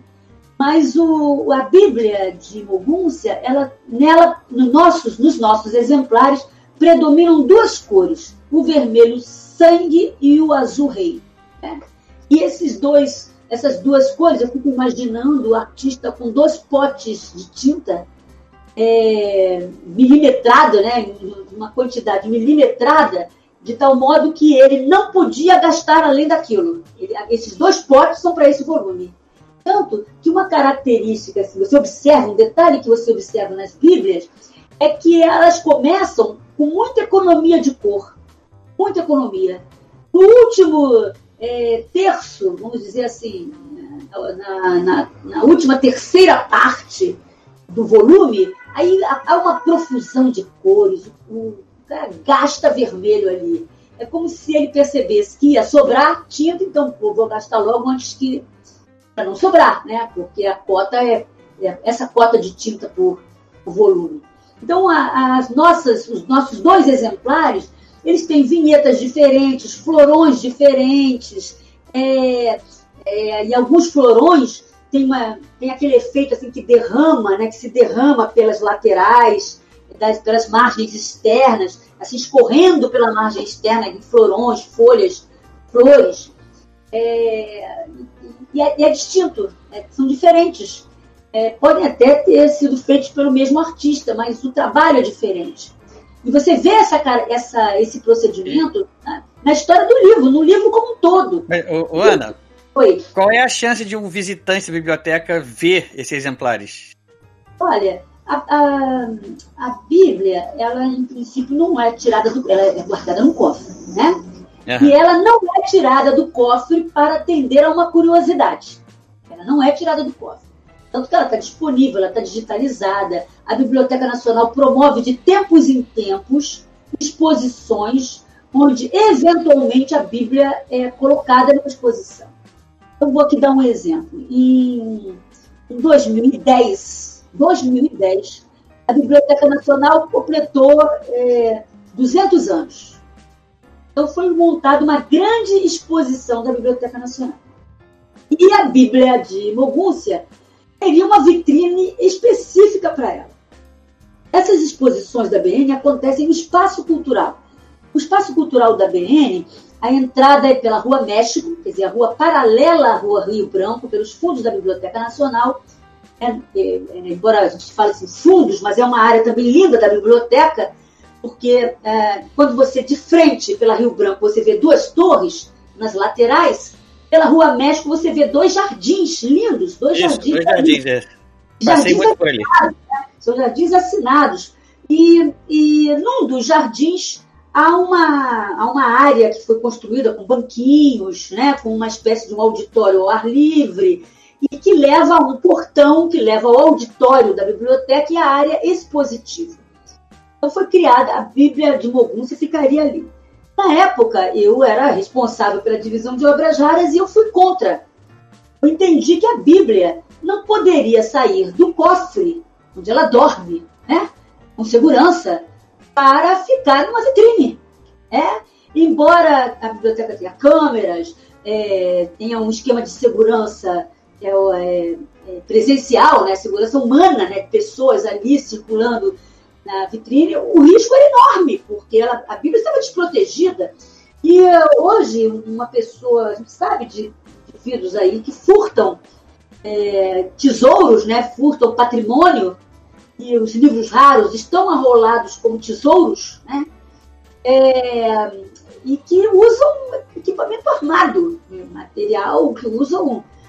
Temos um caso de um furto no Museu de Santa Teresa em que os bandidos é, é, é, fantasiados de com aquelas fantasias que usam aquele roupão com uma máscara, né?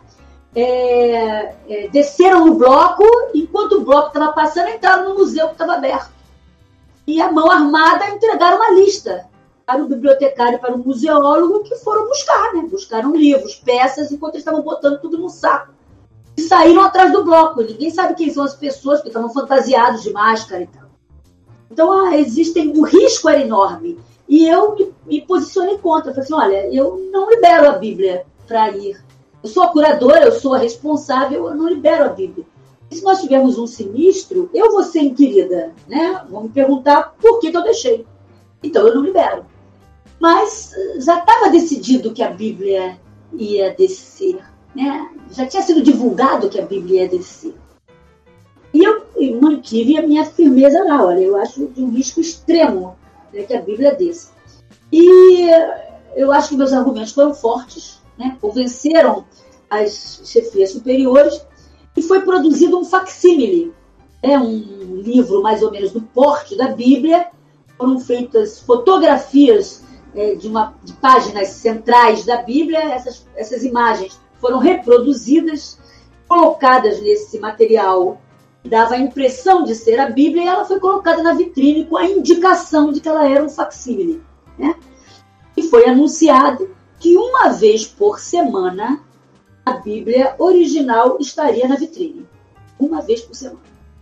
Então veja só, eu acho que eu, eu, eu toquei um terror tão grande na biblioteca, pelo medo de ter a Bíblia né? Que a gente já tinha acompanhando na né, imprensa histórico de furtos e desaparecimento de tesouros. Você imagina, a gente tem dois exemplares, o povo podia achar que um não faria falta, não faria, nós não sentiríamos falta, né? É, e a, a, se criou uma, na época, uma diretora falou, tudo bem, Ana Virgínia, então no início eu vou levar a Bíblia todo dia. A Bíblia dorme no cofre, de manhã, antes da abertura da exposição, eu retiro a Bíblia, levo a Bíblia para a vitrine e, assim, nos primeiros 15 minutos em que se encerrar a exposição, eu, pessoalmente, retiro a Bíblia e levo a Bíblia para o cofre. Aí eu falei, beleza. Aí eu fiz um passo a passo. Né? Fiz um passo a passo. Então, que ela vinha acompanhada de um segurança, isso. Eu retirava a Bíblia, levava, trazia a Bíblia até o balcão. Ela saía com o segurança, o segurança passava um rádio, um rádio para os seguranças dos andares para impedir que qualquer pessoa entrasse no elevador. Né? Ela entrava no elevador, ela, a Bíblia e o segurança. Né? Ninguém mais entraria junto com eles, a Bíblia não ia compartilhar o espaço dela com outras pessoas. Descia no, no primeiro andar, que é nível da rua da Biblioteca Nacional, é, entrava na área expositiva para uma área interna, que nós temos de acesso interno, o livro era colocado na vitrine e a exposição era aberta. E a mesma, o mesmo percurso invertido era feito no final do dia. Ela aguentou duas semanas. Não aguentou mais do que isso. Fazer esse percurso, esse controle todo dia. Aí sugeriu que seria feito uma vez por semana. Eu falei, perfeito. Aí eu comecei a responder, como a coisa foi divulgada, eu comecei a receber e-mails de pessoas perguntando em que dia a Bíblia estaria na vitrine. Aí eu sugeria para dizer para a pessoa, olha, essa é uma essa é uma informação estratégica, uma informação de segurança. Eu não vou dizer em que dia a Bíblia. Você não tem que saber antecipadamente em que dia a Bíblia está na vitrine. A sugestão que eu lhe dou é que você venha todos os dias visitar a exposição.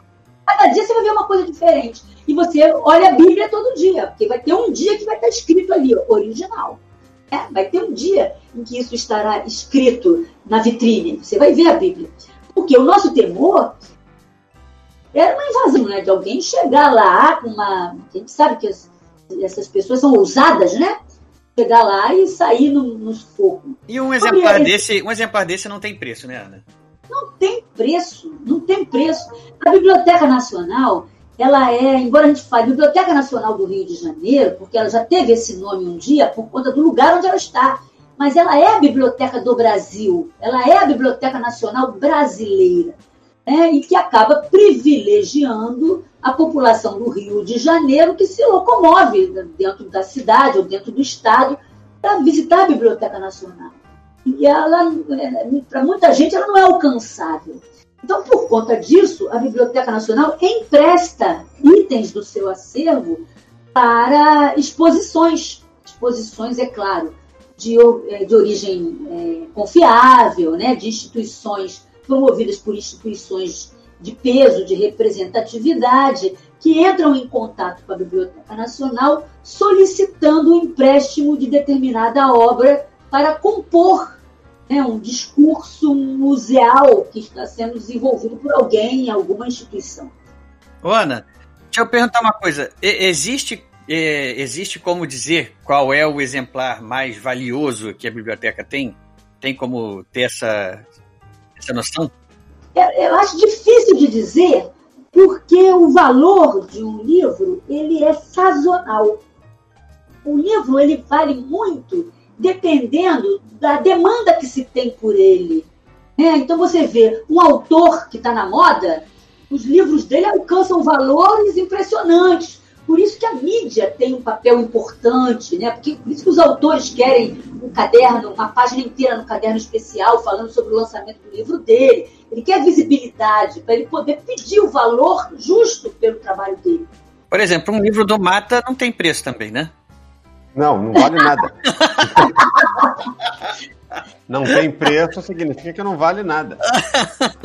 a minha intenção não foi essa. A minha intenção. Mas eu não podia perder a piada, né? Henrique, pelo amor de Deus. Você sabe como é que eu sou, né? Eu sei, eu sei. Hoje vai depender muito da divulgação que você consegue fazer no lançamento do seu livro, né? Que aí motiva as pessoas a adquirirem um livro pelo valor pedido. Pelo valor pedido. Mas depois de algum tempo, né? Depois de passar um ano, dois anos, né? Aquele livro que ainda está no mercado é vendido por um valor quase que insignificante comparado com o valor que ele tinha quando foi lançado. Né? Quando foi lançado. Então, essa, a, o valor de um livro é sazonal. Às vezes, um autor está esquecido completamente, aí um canal de TV faz uma novela em cima da, de um romance daquele autor, o romance volta para o catálogo. Volta para o catálogo, vai para para a vitrine principal da livraria, para o mostruário central da livraria. Ah, você chega para buscar, acabou, vamos receber uma nova tiragem semana que vem. A pessoa entra na fila, faz uma fila de espera. O valor de um livro é sazonal. Isso que a Ana está falando é verdade. Olha, eu vou dar é. uma experiência aqui, claro, não é de livro raro que eu estou falando, que isso acontece até com os livros contemporâneos. Eu abri aqui, eu estou em Florianópolis, abri aqui um bistrô com livraria, e eu fui lá todo empolgado no, no começo, ali em 2018, né, quando nós abrimos, e resolvi encomendar diversos livros contemporâneos que eu tinha lido, que eu gostei muito, e que eu queria oferecer aos, aos clientes. Olha, esse livro aqui é sensacional, esse outro é maravilhoso, vocês vão gostar e tal. E vocês não vão acreditar, livros lançados há menos de 20 anos já estão fora de catálogo.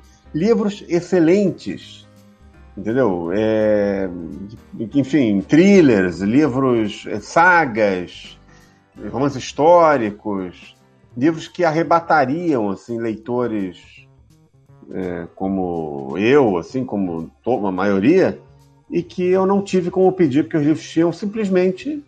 Acho que acabou o contrato, eles foram extratados, não foram reimpressos. Esses livros estão fora de circulação. Imagina com um livro mais antigo, enfim, que não tenha tido talvez um. não tenha sido eleito para a posteridade, né, digamos assim.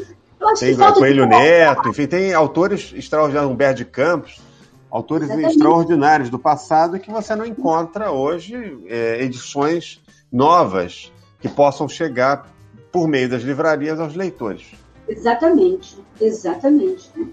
É, e essa, esse é, atribuir valor é, não é um trabalho fácil, não é um trabalho fácil. Porque... Não, não é nem preciso também, né? Olha. Preciso no sentido de precisão, né? É, deixa eu explicar aqui um pouquinho melhor sobre isso. A Biblioteca Nacional empresta. Ela empresta quando alguém pede. Mas ela empresta sob seguro. É preciso estabelecer um valor de seguro. Então, quem pede, a, a arca com todo o ônus, quem está pedindo o livro, né? O livro só sai da Biblioteca Nacional higienizado, conservado, devidamente embalado, e existem padrões para isso. Ele é esse sistema, esse fluxo é acompanhado pelo IFAM. Tá? Existe um padrão, normas estão disponíveis no portal da Biblioteca Nacional. O IFAM, deixa eu só explicar. O IFAM, para quem não sabe, é o Instituto do Patrimônio Histórico e Artístico Nacional, né? Exatamente. Então, a, a, a, esse, esses critérios estão disponíveis no portal da Biblioteca Nacional especificando a biblioteca. Para você levar um livro da biblioteca, você tem que pedir com mínimo seis meses de antecedência. Olha, eu vou montar uma exposição, digamos, em, em agosto de 2021. Então eu tenho que começar já a fazer o pedido agora, porque vai rolar um processo, isso aí vai se verificar os exemplares que a Biblioteca Nacional tem do que está sendo pedido. Às vezes a pessoa só quer um volume, a obra é em três volumes, e a pessoa quer o volume 1 ou o volume 2 da obra. Então, eu, o livro tem que ser avaliado. E quem avalia, atribui um valor para o seguro, é o curador da coleção, é o responsável pelo acervo. Né? Ah, como você disse, realmente não, não tem uma. não existe uma, um valor fixo que você possa atribuir a um livro, ou uma tabela de valores. Ah, livro do século XVIII vale tanto, século XIX vale tanto, os livros do XX valem tanto. Não existe uma tabela. Né? Mas é, eu, eu, eu, desde criança, aprendi assim a trabalhar com mapas mentais. Né? Eu faço mapas mentais para tudo. Tudo que eu vou trabalhar, o modo como eu vou avaliar, o modo, antes de escrever, eu faço um mapa mental de todos os aspectos que eu tenho que abordar para não esquecer e tal. E, uh, e na época, depois de muitas, muitas, muitos livros avaliados, de muito trabalho, né, virar noite avaliando livros que tinham que liberados em uma semana, duas semanas, eu, eu desenvolvi mais ou menos um método, uma, uma sequência de critérios que devem ser relevados no momento da avaliação. Então, o primeiro ponto de avaliação é pesquisar nos catálogos internacionais dos grandes, de grandes livrarias. Existem catálogos é, online que têm 400 mil livrarias, assim, vinculadas no catálogo que você entra ali, digita o nome de um autor ou um título de uma obra e o catálogo vai te dizer que existe um exemplar na livraria lá no interior, numa rua do Canadá, no Canadá, por exemplo. Ou que tem um exemplar numa, numa livraria em Londres. Né? E qual é o preço que eles estão pedindo. Então, quando você. E esses catálogos, eles são catálogos que vão. que rolam desde livros antigos, raros, incunábulos, né? livros publicados no século XV, a livros modernos, livros recentes recém-publicados. Que são, que são incunábulos? É, Incunábulo é, é um nome, é um termo técnico que identifica os livros publicados no século XV. É, livros publicados nos primeiros 60 anos do advento da tipografia. Eles eram feitos de quê? Qual era, qual era a constituição deles? Era papel de trapos. Né? Ele era, a tinta ele era impresso artesanalmente é, a partir da tipografia já inventada por Gutenberg, e é, impressos artesanalmente sobre papel, pergaminho ou papel de trapos. Né? É, artesanalmente porque o impressor imprimia uma a uma cada folha. Uma a uma. Como é que eram os papéis de trapos? Papel que de eram, trapos. seriam os papéis de trapos para os ouvintes saberem? É um papel feito, ele tem esse nome, papel de trapos, também chamado de papel de linho, ou papel de algodão, ou papel de fio, né, também, porque a matéria-prima para a produção desses papéis eram as roupas brancas, as roupas que, que eram utilizadas como roupas de baixo. É, em todo o período renascentista, por exemplo, é, as pessoas usavam as roupas brancas eram usadas é, sob as roupas de cor. Tanto que você vê aí nesses filmes de capa-espada, vai ter um duelo de espada e os personagens tiram as casacas e ficam com aquela blusa bufante branca. Aquela blusa é, é uma camisola, como eles chamavam, né? Uma roupa branca que é uma roupa de baixo.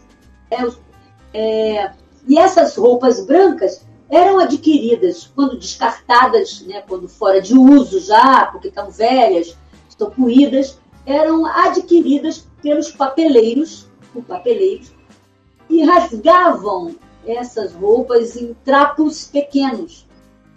Eles contratavam, usavam, né, mulheres e crianças nesse trabalho.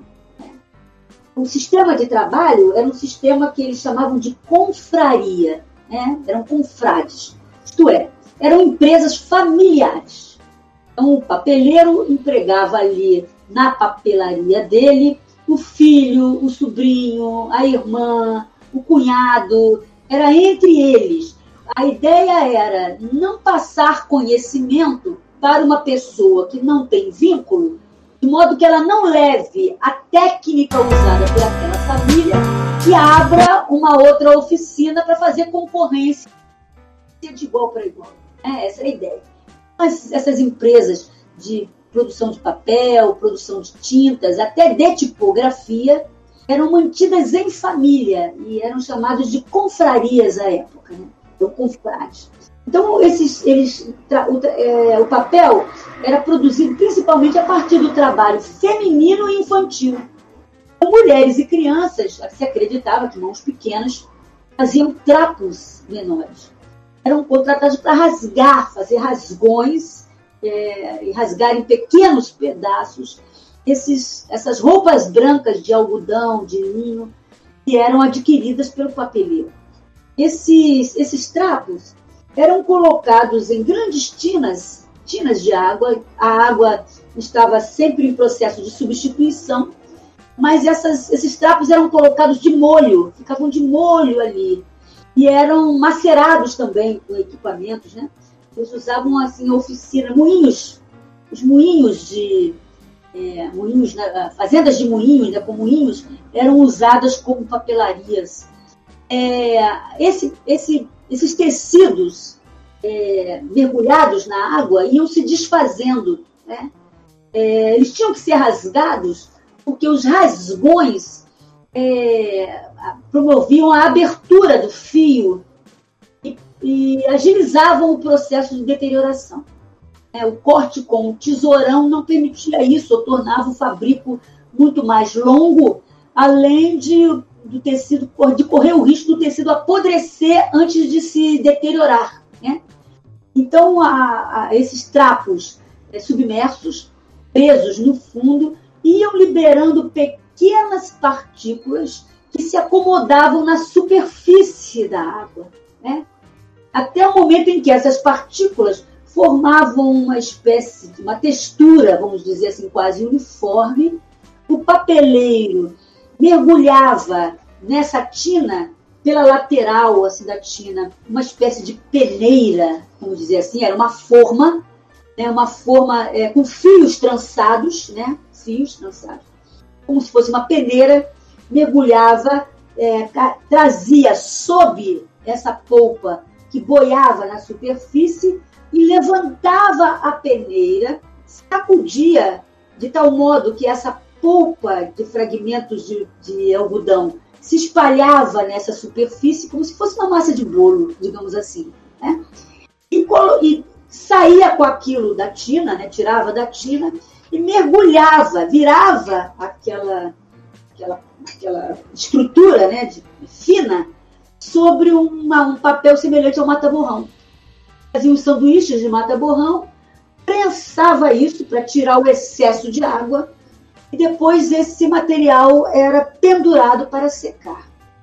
É claro que na água onde esses trapos estão em suspensão e sob processo de maceração, existiam produtos químicos para fazer a liga desse material, né? para se misturar com essa polpa é, que era liberada do tecido. Para você ter uma ideia desse processo de deterioração, um bom exemplo é você imaginar, ah, sei lá, o meu tênis que você jogou futebol, que correu, andou de bicicleta no final de semana. Está imundo o tênis. Então você chega em casa, coloca o tênis de molho numa bacia. Está né? lá de molho na bacia. Ah, estou cansado, hoje é sábado, amanhã, domingo eu lavo. Tênis. Aí você não lava no domingo. Aí não lava na segunda não lava na terça, na quarta-feira já está cheirando na área, tá com mau cheiro na área. Aí você tem que lavar porque o negócio está cheirando mal.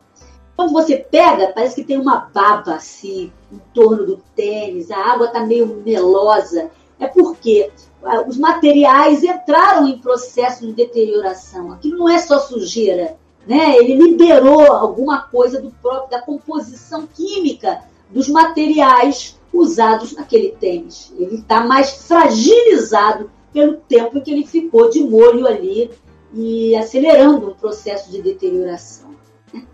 É, então, esse material, depois de seco, é pendurado para secar, né?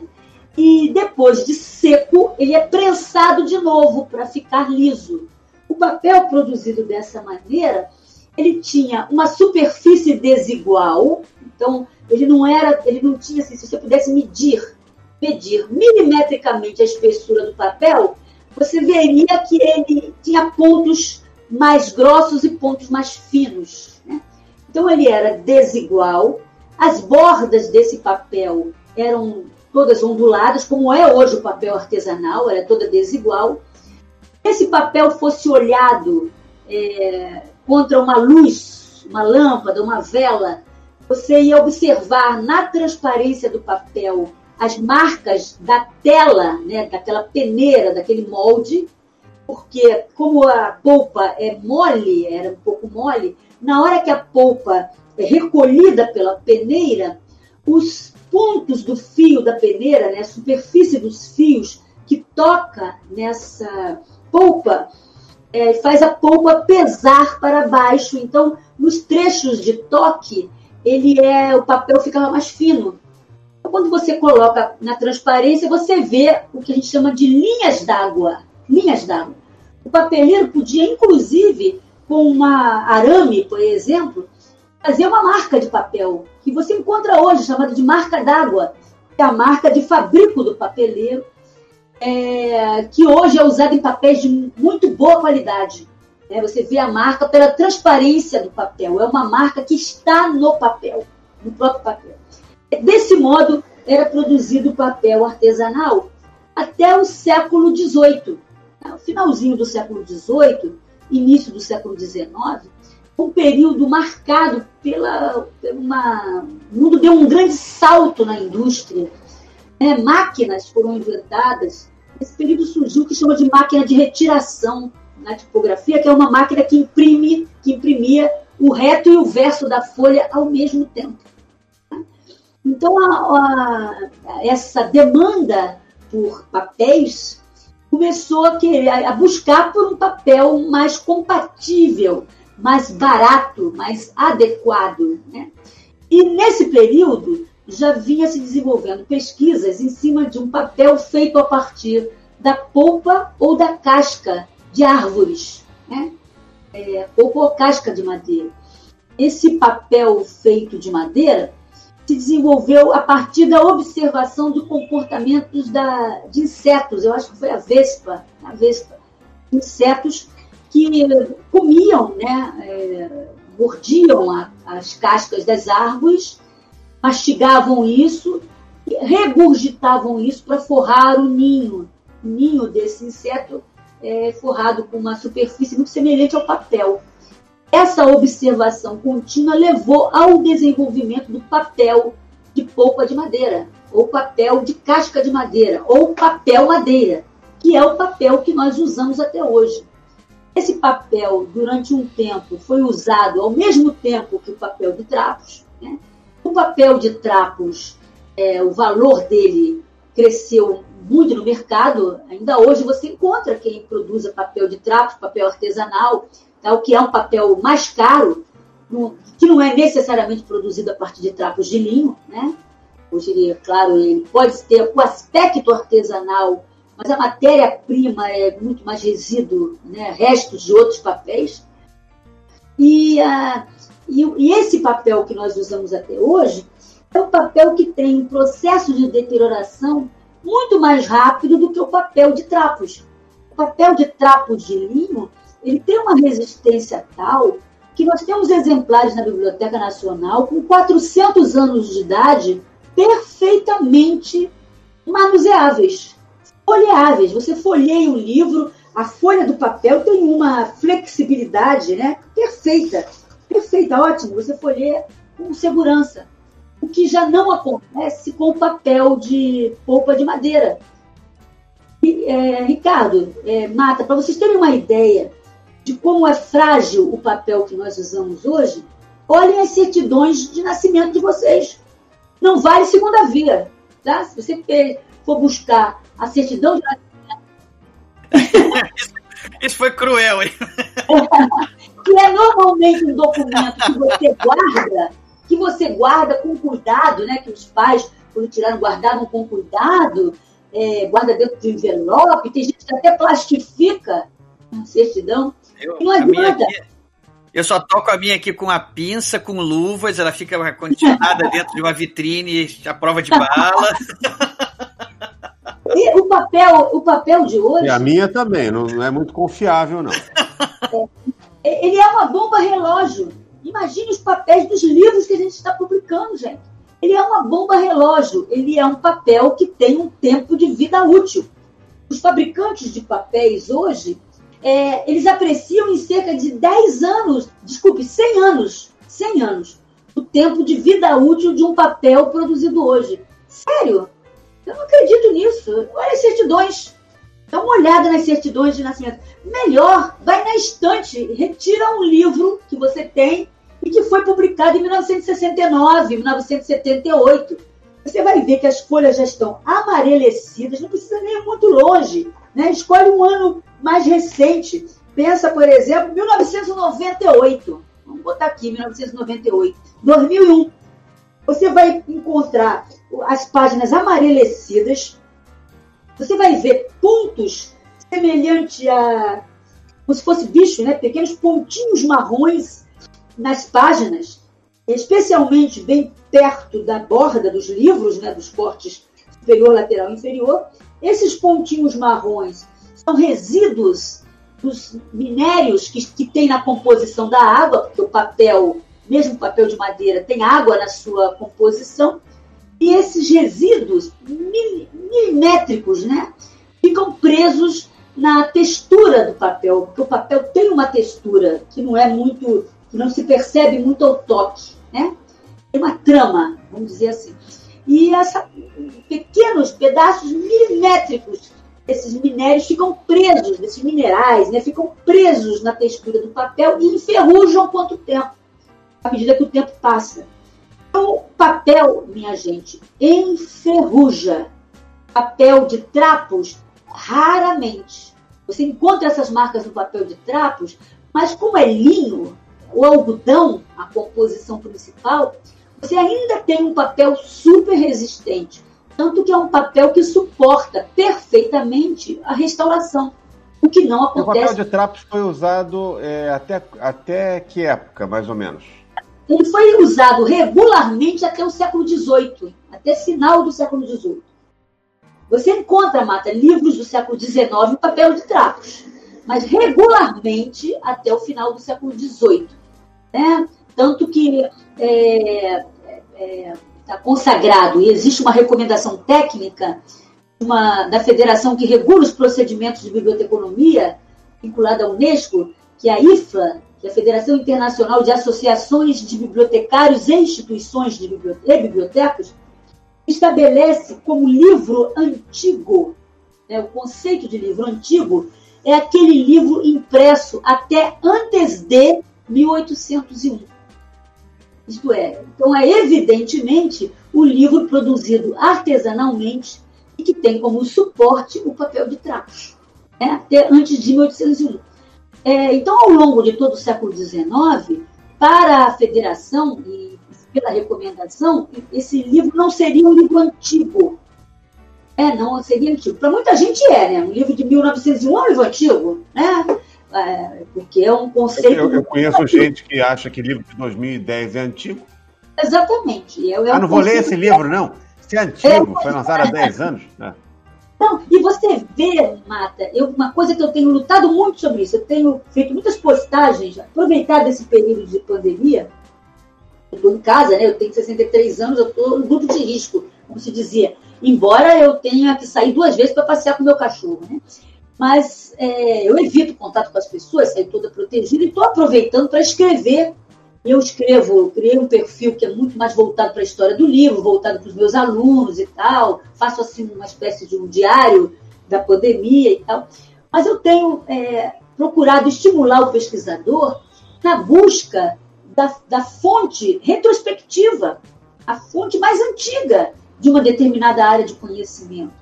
E quando você consulta o livro moderno, né, especialmente na área científica, você está consultando um autor que consultou outros autores. E, por sua vez, consultou outros autores. Você vê isso nas citações de citações, um indivíduo citando o outro.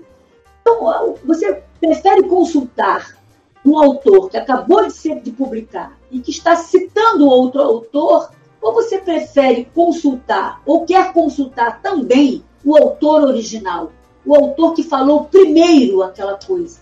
Né? Então há, é, uma, uma, eu estou assim numa luta ferrenha e eu observo que tem muita gente fazendo isso também, é pela busca da fonte original de informação, de forma que a gente resgate esses livros antigos do silêncio, né, que as pessoas vão lá nas bibliotecas pesquisar livros do século XVIII, XIX, se inspirar, Mata, porque nós temos histórias extraordinárias. Vou aqui dar um exemplo aqui de uma história extraordinária. Né? Uma vez eu encontrei um livro de oração. Era um livro de oração privada, né? um livro de devoção privada. Tipo uma, uma, um catecismo. Mas não era um catecismo, era um livro de orações. E na entrada, na, nas páginas iniciais, páginas preliminares, né, que hoje nós chamamos de paratextos, né, que são as páginas que estão ali só em função do texto, uma pessoa, foi uma mulher, né, que está perdida no tempo, a gente não sei quem é, é, escreveu um pequeno texto nessa página introdutória, em que ela pedia proteção a Deus contra a difamação que fizeram com ela, né? Que ela era inocente e que ela tinha esperança de que se não fizesse justiça na terra, que ela teria justiça dos céus e tal. Aquilo foi uma coisa que me emocionou, um modo, eu, eu não sei contar a história é, com a, a sensibilidade é, da narrativa desse texto pequeno que ela escreveu na página, nas páginas preliminares de um livro de oração. O que eu entendi naquele momento é que ela transformou aquele livro de oração numa espécie de talismã. É como você vê muita gente que anda com a Bíblia pela rua, como se a Bíblia te protegesse, né? fosse um, uma, um escudo. Né? É, ela, naquele momento em que ela escreveu aquilo, né? como tem mães e pais que às vezes colocam um retratinho do filho dentro de uma Bíblia, dentro de um livro de oração, como se aquilo estivesse protegendo o filho que está longe, que está em outro país, sei lá. Coisas de, da religiosidade das pessoas, eu não estou questionando isso. Mas aquela pessoa falou comigo, né? provavelmente nós temos mais, mais de 100 anos de distância. Olha o que isso pode inspirar em termos de história, em termos de história. Eu, ah, eu, ah, eu, eu encontrei, olha só que outra, uma outra questão importante sobre história. Há muitos anos, eu encontrei na divisão de manuscritos uma carta de um pai para uma filha. Né? E era a, a, provavelmente a filha recebeu aquela carta, eu não sei como aquela carta foi parar na Biblioteca Nacional. Hoje eu já sei mais ou menos, eu estou num caminho quase descobrindo como ela chegou lá. O nome da moça é Maria Benedita. E o teor da carta é impressionante ele diz para ela, ele está em África, ele é um militar português, o período é colonial, tá? ele está em África e ele escreve uma carta para a filha dizendo é inadmissível que ela, uma menina de 15 anos, queira ou pense em escolher o próprio marido. É? Essa moça está no convento das é, aquele convento de mulheres mais fechado que tem é Carmelita. Né? Ela estava num convento carmelita é, que ficava ali na, no centro da cidade, né? tinha um espaço que hoje bem em pedaço ali onde hoje é o Amarelinho, é, Biblioteca Nacional, um trecho ali. É, eu acho que era Carmelita Convento. Ela estava interna, né? como se estivesse num colégio interno. Ela não estava como candidata freira. A carta deixa isso claro, o teor da carta. E ele diz que ela devia seguir o exemplo da mãe. Que tristeza ela não causaria à mãe, porque a mãe não o conhecia. Né? Ele, antes de casar com a mãe dela, só tinha visto a mãe aparentemente uma vez. Espero não estar romanceando muito a história, porque aquilo me deixou muito impactado é, e que ela aceitou o destino, que ela foi uma pessoa muito feliz. Então, lendo aquilo, eu já vi que a menina era órfã. A menina era órfã, o pai viajava, que ela estava num, num convento como interna e que estava dando trabalho para as freiras. Pelo teor da carta, parece que uma freira, provavelmente a superiora, escreveu para o pai para reclamar do comportamento da menina. E o pai mandou aquela carta dura para ela, muito dura para mim. Quando eu li aquilo, né, eu estava catalogando o manuscrito, eu fiquei tentando imaginar qual terá sido o destino de Maria Benedita. O que aconteceu com Maria Benedita? Né? E ele diz para ela que se ela não se comportar, que o destino dela vai ser freira, será ser freira. E ele tem esse poder e destiná-la a ser freira. Olha que coisa terrível de você tirar de uma. Eu ficava imaginando é, as, as ganas dessa menina, ganas que ela tinha de viver, de conhecer pessoas, de viajar pelo mundo, de ler, de poder escolher o próprio marido, de se casar com alguém por amor. Eu ficava imaginando que destino, qual foi a história de Maria Benedita. Aí um dia desses, dia desses mesmo, eu diria assim que foi semana passada, navegando pela internet, fazendo uma pesquisa é, qualquer aí, que eu não lembro agora, eu cheguei no texto de uma amiga minha, conhecida, pesquisadora da, da Casa de Rui Barbosa. Ela foi até gestora da área de acervos, hoje está aposentada.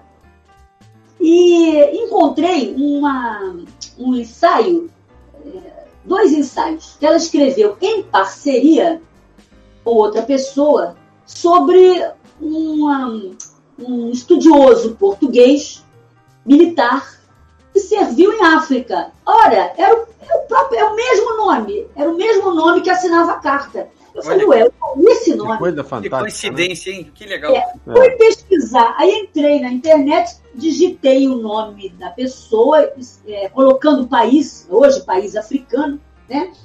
E aí descobri que ele foi um militar que serviu é, em África e que ele era, ele, ele era uma pessoa que viabilizava o trânsito de escravizados. O que eu estava pesquisando era sobre escravizados. Era a minha pesquisa. E, e cheguei no artigo dessa, no ensaio dessa minha conhecida, que ainda não sabe disso. Eu ainda vou mandar uma mensagem para ela. E eu li, aí eu li os dois ensaios, ela publica, são dois trabalhos que ela, que ela apresentou num congresso. Eu cheguei nos anais do congresso, essa coisa maravilhosa que a tecnologia nos propicia isso. Né? E eh, ela escreveu dois ensaios com duas pessoas diferentes, né? com duas abordagens diferentes. E lendo os ensaios, eu descubro que ele ficou viúvo, casou-se em segundas núpcias e teve quatro filhos. E ela dá os nomes dos quatro filhos. E nenhum dos quatro filhos tem nome de Maria Benedita.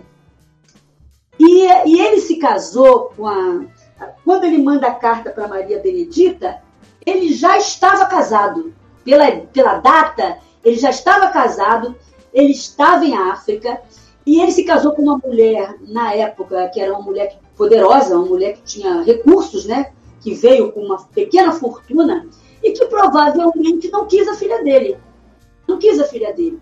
Ele aparentemente ficou viúvo quando a menina tinha, é, era, pelo meu cálculo, né? Eu via mais ou menos a data que a menina nasceu, pela data da carta, eles dizendo que ela tem 15 anos, ela parece que nasceu em 1798, por aí, 1796, e a data de nascimento dela. E ele casou dois anos depois. Então, já fiquei imaginando que a mãe morreu de parto, né? que a menina não conheceu a mãe. E que esse pai, sozinho, colocou a menina no colégio interno, para ele poder seguir a carreira militar dele. Ele conhece uma mulher, dois anos depois, e ela quer ter os próprios filhos dela. Né? E na história que essa minha conhecida conta, não aparece a Maria Benedita. Então eu, vou, eu, eu ainda vou entrar em contato com ela para falar disso. Olha, eu encontrei uma carta dele, de punho, a carta é original de punho, e a, essa originalidade pode ser constatada pela observação das marcas d'água, porque você pode datar um papel pelo estudo da marca d'água, né? pelo estudo do, do, das filigranas do papel que você vê pela transparência, né? Você pode dizer, nossa, o documento é de 1812, mas esse papel só foi fabricado em 1850, por exemplo. Não era o caso, né? O papel era papel de época dele. E, e eu fiquei imaginando, essa menina ficou lá condenada a um convento. Ela provavelmente não teve uma vida pública, uma vida civil, vamos dizer assim, porque ela desaparece na história ela sequer aparece na relação dos filhos dele. Né? Então, uma, olha quantas, em termos de inspirações, né, você pode obter, assim, consultando o acervo. Você pode fazer ilações, né, fazer inferências, é, é, romancear mesmo uma história. Tem tanto assunto incompleto aqui, ainda queria falar do Saramago também. Como o tempo aqui hoje está tá ficando curto, a gente Sim. vai fazer uma parte 2 para essa nossa conversa. que beleza. Opa, eu falei que a gente tem que tomar cuidado com o que a gente pede, né? Pois é, tá vendo? Mas então, pessoal. Nesse caso é uma gente... coisa boa, né? Coisa quatro vezes, assim. Isso é um prêmio.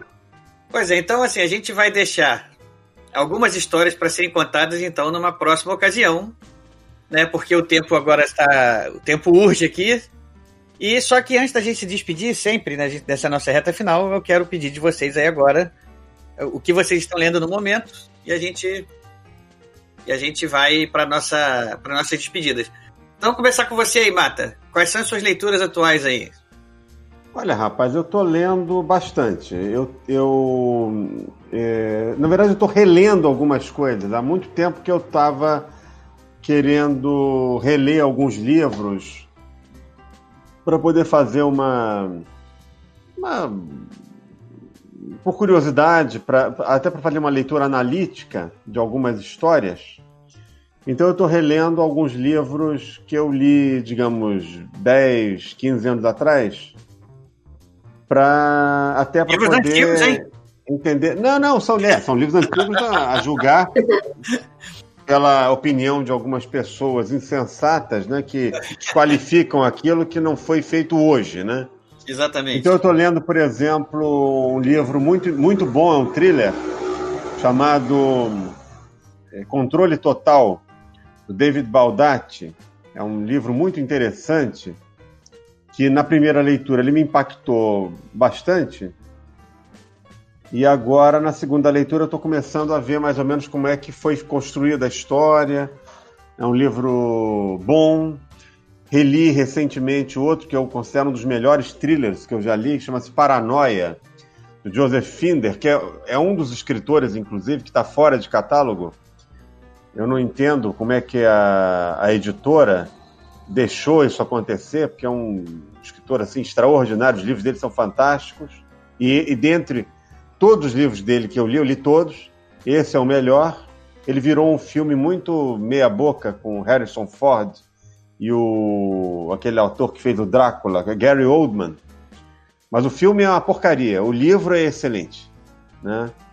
Eu reli também recentemente a trilogia 1808, 1822, 1889. Inclusive no 1808 tem algumas passagens. Laurentino, né? Laurentino Gomes. Os livros, os três são muito bons. Tem algumas passagens do 1808 que tem a ver com isso que a Ana, Ana Virgínia falou, do bibliotecário de Dom João, que era uma pessoa muito qualificada na corte, né, demonstrando a importância que a família real dava ao livro, né, que culminou com a compra né, de toda a biblioteca real por Dom Pedro I. E, na verdade, esses livros eu não reli, eu, eu, li pela primeira vez. Há muito tempo que eu queria ler e com essa pandemia eu tive, então, o impulso para mergulhar nessas leituras e não me arrependi. Realmente são livros que valem muito a pena. Então eu estou nessa fase, assim, de reler algumas coisas interessantes. Reli também recentemente Dom Casmurro, é um livro que eu acho que eu reli pela. Ela traiu ou não traiu? Sexta ou sétima vez. eu acho que não, eu vou te explicar por quê. O, o livro, se você observar bem, o livro ele é todo narrado do ponto de vista de um homem visivelmente desequilibrado, que é o Bentinho. Ele é uma pessoa que não está no seu juízo normal. A pessoa teve uma criação complicada, então ele, ele se acostumou, eu acho que ao longo da vida, a desconfiar de tudo, a ver um lado sempre é, comprometido, o lado da, dos fatos, né? Ele enxerga os fatos muito comprometido pela sua angústia, pela sua pelo seu desequilíbrio, né? Algo que hoje em dia seria facilmente curado, talvez, ou tratado pela psicanálise, por algum medicamentozinho auxiliar. Naquela época a medicina era muito rudimentar, psicanálise, então nem se fala, estava começando, nem sei se tinha chegado ao Brasil ainda, em 1899, 1900, né, quando o livro foi, foi publicado. Então eu desconfio que não, eu não consigo acreditar muito nas coisas que o Bentinho fala na, na, no livro. É claro que ele narra os fatos, você acredita parcialmente, mas a visão dele é muito comprometida pela personalidade dele. Então eu não acredito muito. Inclusive o fato do filho ser uh, parecido com o Escobar. Aquilo é do ponto de vista dele. Você não pode acreditar muito no que o Bentinho está dizendo, entendeu? Então eu acho que a Capitu era uma moça muito virtuosa, muito decente, e que ele apressadamente condenou. É, e, e essa condenação diz muito mais respeito a ele do que a ela. Minha opinião, tá? Minha e você, opinião. Ana? Traiu ou não traiu? Eu também acho que não traiu.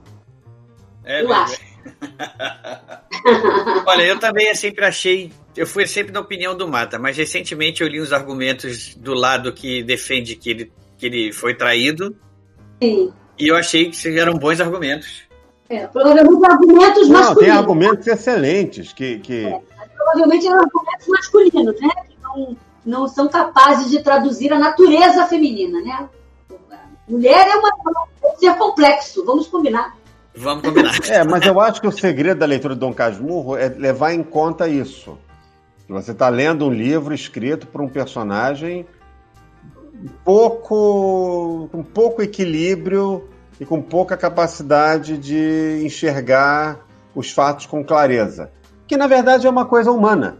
Todos nós enxergamos as coisas de acordo com os nossos anseios, as nossas nossos vista traumas, nossos pontos de vista, que muitas vezes são comprometidos É. né, pelas próprias emoções. Não que a pessoa seja necessariamente uma pessoa traumatizada ou desequilibrada. Bentinho é, entendeu? Não estou querendo dizer que, que na minha opinião é. Mas você tem, você condiciona a sua visão do mundo muito de acordo com a sua criação, com a forma como você aprendeu a enxergar as coisas, seus valores, sua moral, né, o senso de ética. Se é que a pessoa. Muita gente não tem senso de ética nenhum, né? Mas é, às ve- às vezes a ausência de ética. Então, como é um é- é- o livro tá, ele está muito enraizado nessa visão do, do Bentinho sobre os fatos, a gente não tem outra visão em que se escorar ao longo da narrativa. Então eu acredito que tudo que ele vê é por um viés muito comprometido pela sua própria personalidade, que é uma personalidade muito maltratada ao longo da vida. Fica aí a defesa do Bentinho, a defesa de Capitu por Mata. Não, mas deixa eu só complementar uma coisa importante aqui é, sobre isso, né? É, essa acusação, né, vamos dizer assim, de traição, a, visão de mulher fútil e está sempre descrita sob o olhar masculino, né, sob o olhar do homem. Né, um olhar do homem que, que, de modo geral, sempre reconheceu a complexidade da mulher ou a dificuldade de entender a mulher. Quando eu penso em, em, em Dom Casmurro, né, penso lá no Machado é, é, escrevendo a, a respeito, eu lembro de um livro que ele traduziu, durante muito tempo foi atribuído a ele, nós temos um exemplar lá em Obrejara chamado Queda que as Mulheres Têm para os Tolos. Vocês ouviram falar desse livro? O próprio título já diz é, que o teor é machista, né? É como se a, a mulher não tem inteligência suficiente para se interessar por um homem inteligente, ela se interessa por tolos. O título é esse, queda que as mulheres têm para os tolos. Durante muitos anos se acreditou, e ainda você encontra catalogações feitas desse jeito, que o Machado era o autor, e ele, na verdade, traduziu isso ainda muito jovem. Ele foi o tradutor. O autor, se não me engano, não lembro agora, mas eu acho que é um autor francês, não me lembro o autor do livro, né? E é, e é uma tradução. Eu acho que é, a, a, situação, é, é, esse, esse queda que as mulheres têm para os touros, acho que a edição original é meados do século XIX, no máximo 1870. A gente tem que levar em consideração a visão que se tinha da mulher naquele período, naquele momento. Eu encontro na biblioteca literatura é, produzida por gente que hoje é conceituadíssima, homens conceituadíssimos como intelectuais, e quando escrevem ou fazem referência à mulher, depreciando, como se a mulher não, a mulher não tem inteligência, ela é, ela é a, a, visão é menor, é sempre uma, uma visão para menosprezar, subestimar os talentos, olhar a mulher como um ser totalmente fútil. E ele traduziu esse queda que as mulheres têm para os touros e, e, é considerado o livro de estreia do Machado. É, muita gente. E, e é uma tradução. É, durante muito tempo, você, o exemplar que nós temos lá na biblioteca, o nome dele aparece na página de rosto, a palavra tradução de, a expressão, está pequenininho. Você, muita gente pensa que ele é o autor desse livro. Então, a, a, analisar a captura deve levar em consideração a época, o momento em que a história foi criada, a visão que se tinha da mulher. Né? A ideia de. Eu lembro quando eu, eu, eu, sou uma pessoa do século XX, né? E eu lembro que quando eu era criança, a gente ouvia isso, e na adolescência também, de que eu, eu não tinha capacidade de decidir. Tudo que acontecia comigo de ruim foi influência de alguém. Porque eu andei numa má companhia, é, ou porque aquela menina que está perdida, não quero que você ande com ela porque ela vai influenciar você, como se a mulher não tivesse é, essa possibilidade de escolhas, de decidir seu próprio destino e tal. É, então, eu acho que análise dela, do comportamento dela, do próprio Bentinho, é, é, do homem daquela época. O comportamento dele é do homem daquela época. Então, Isso tem que ser levado em conta também, é verdade. O comportamento dela na mulher daquela época. Eu não, não acredito que ela traiu nesse aspecto. E eu acredito que a, Agora, se tivesse traído, taria, é, teria todas as razões para isso, porque o Bentinho era uma figura. Exato. É, meio ridícula, assim, entendeu? É, minha impressão também. Ele não era um cara admirável, digamos assim. Não, não era. É aí que, tá, é aí que é interessante, porque isso dá um certo cinismo à história. Machado de Assis era um escritor muito cínico, no bom sentido. O que, que o Nelson Rodrigues diria, hein? Ah, ele diria. Olha, com relação ao negócio dos tolos, talvez ele falasse que o mundo é dos tolos, né? Então ele faria uma, uma, uma. Como ele disse uma vez que. Estou falando em relação a Capitu, o que, que será que ele diria? Ele veria. Ele veria ali 10 traições. É, não, tinha mesmo que trair. Ele, tinha, ele falaria assim: ela tinha que trair, mesmo se não traiu, teria que trair. Né? Eu fico até admirado do Nelson Rodrigues não ter criado um, uma peça, ou um texto, não sei se ele criou também, que eu não conheço toda a obra dele, embora eu seja fã do Nelson Rodrigues, acho ele um dos maiores escritores brasileiros, maiores é, pensadores também, grandes. Se fosse escrevesse em inglês, seria reconhecido internacionalmente. Ele e Milor Fernandes. Né? Grandes pensadores da, da, da sociedade. Eu acho que está faltando faltando tradução para eles entrar no mercado, né? Voltar, né? Exato, é. São pensadores da humanidade. Mas o Nelson, eu acho que eu, eu, eu, seria, teria muito interessante. Não sei se ele fez, ele, talvez ele até tenha feito, que tem uma obra tão vasta, alguma peça ou uma crônica falando de Bentinho e Capitu. Do ponto de vista dele, seria interessantíssimo. É uma pesquisa boa para fazer. É verdade. Deixa eu fazer uma informação aqui sobre a queda que as mulheres têm para o estudo. O livro, ora é atribuído ao Machado, né, dizendo que ele escreveu tradução de Machado de Assis, porque ele tinha vergonha, era receio, ele era foi o, o livro de estreia. Ora, o livro é atribuído a um autor francês que, que, que, tem um título semelhante e que ele teria feito uma tradução e uma adaptação. É uma outra questão que merece pesquisa também.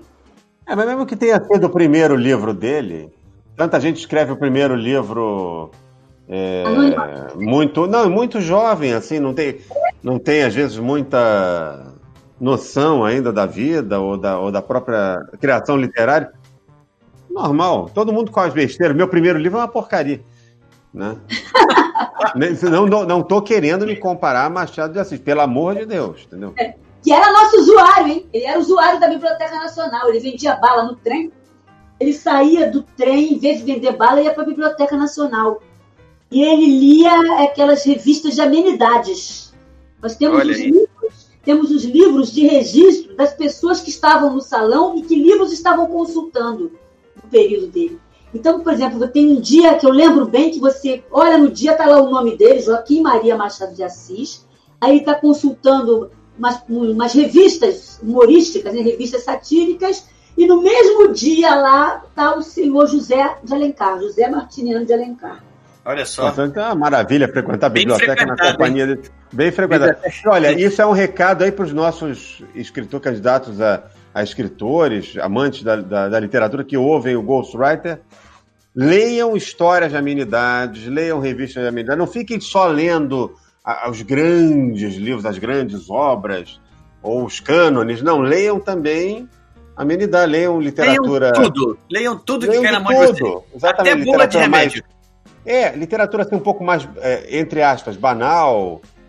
Também, olha, Machado de Assis fazia porque não os escritores de hoje, entendeu? Ana, suas indicações de livro aí, de indicações não, né? Que livros você está lendo atualmente?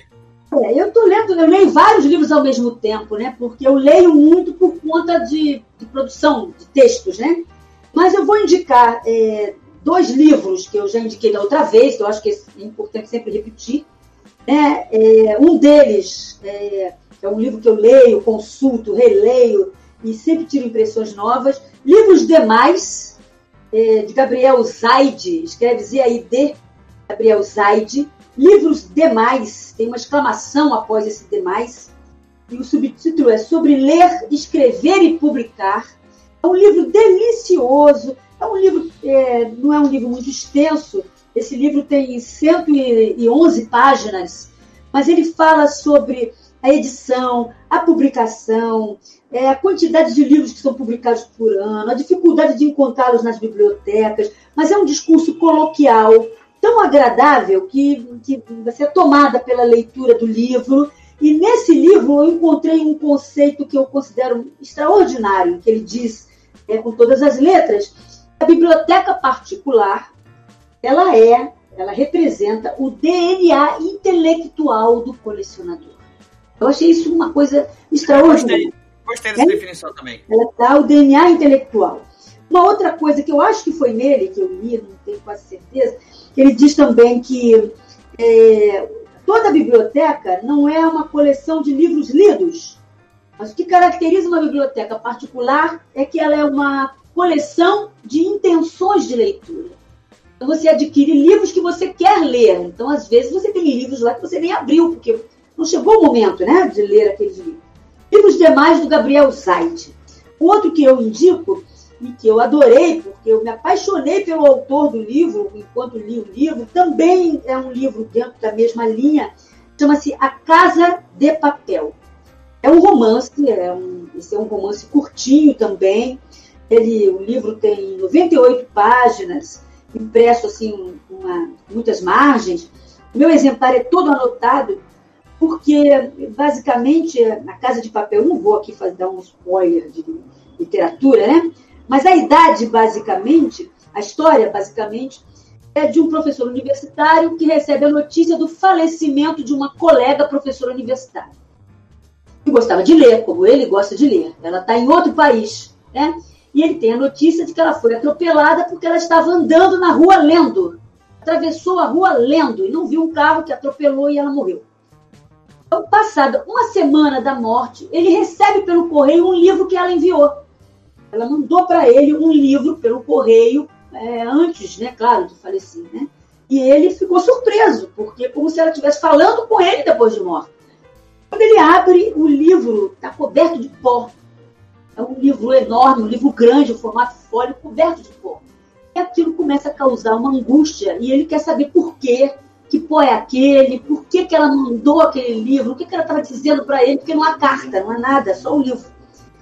E ele então começa uma maratona atrás do livro, e nessa maratona ele, ele tem contato com bibliófilos, com colecionadores de livros, o discurso, as conversas, os diálogos que ele tem estão no texto, e é maravilhoso quando se fala sobre livro raro, sobre biblioteca, os diálogos são extraordinários. E o livro, o final do livro é surpreendente. Surpreendente. Se eu conheço o Mata, Vou comprar amanhã. Ambos. Eu adoro esse momento. Carlos Maria Domingues, A Casa de Papel. Agora, um livro que eu estou lendo neste momento, né, esses dois eu já li, releio de vez em quando, mas que eu estou lendo neste momento, assim, até para buscar inspiração, eu tenho participado de muitas lives sobre leitura, sobre biblioteca, é um livro chamado Bibliotecas Cheias de Fantasmas. É, Bibliotecas Cheias de Fantasmas. O subtítulo do livro é, é Um Livro de Amor aos Livros. E o autor é Jacques Bonnet. Escreve-se B-O-N-N-E-T. Bonnet. É um editor, tradutor francês, bibliófilo. O livro é apaixonante, né? é uma coletânea de ensaios vários ensaios, a gente observa que a pessoa que escreveu conhece muito livro, conhece autores, conhece bibliotecas, conhece a estrutura das bibliotecas, e ele fala sobre isso. E nesses ensaios, ele vai avançando até falar sobre a internet. Né? O que é a internet comparativamente, comparada com o livro, né? em termos de conquistas ou não. Biblioteca cheia de fantasmas, Jacques Bonnet. Então é isso aí, pessoal. Eu agradeço a presença de vocês mais uma vez. Essa foi a parte 1. Eu tenho uma promessa aqui agora de trazer depois a parte 2 para vocês, porque tem muita conversa ainda pra gente trazer aqui. Aí vão ser é, os bastidores da, do setor de obras raras da Biblioteca Nacional. Isso aí. As histórias por detrás das estantes. Isso, perfeito. Melhor ainda. Legal, bem legal. Isso, primoroso. Então é isso aí, pessoal. Eu sou o Ricardo Erdi e esse é o podcast Ghostwriter Desligando.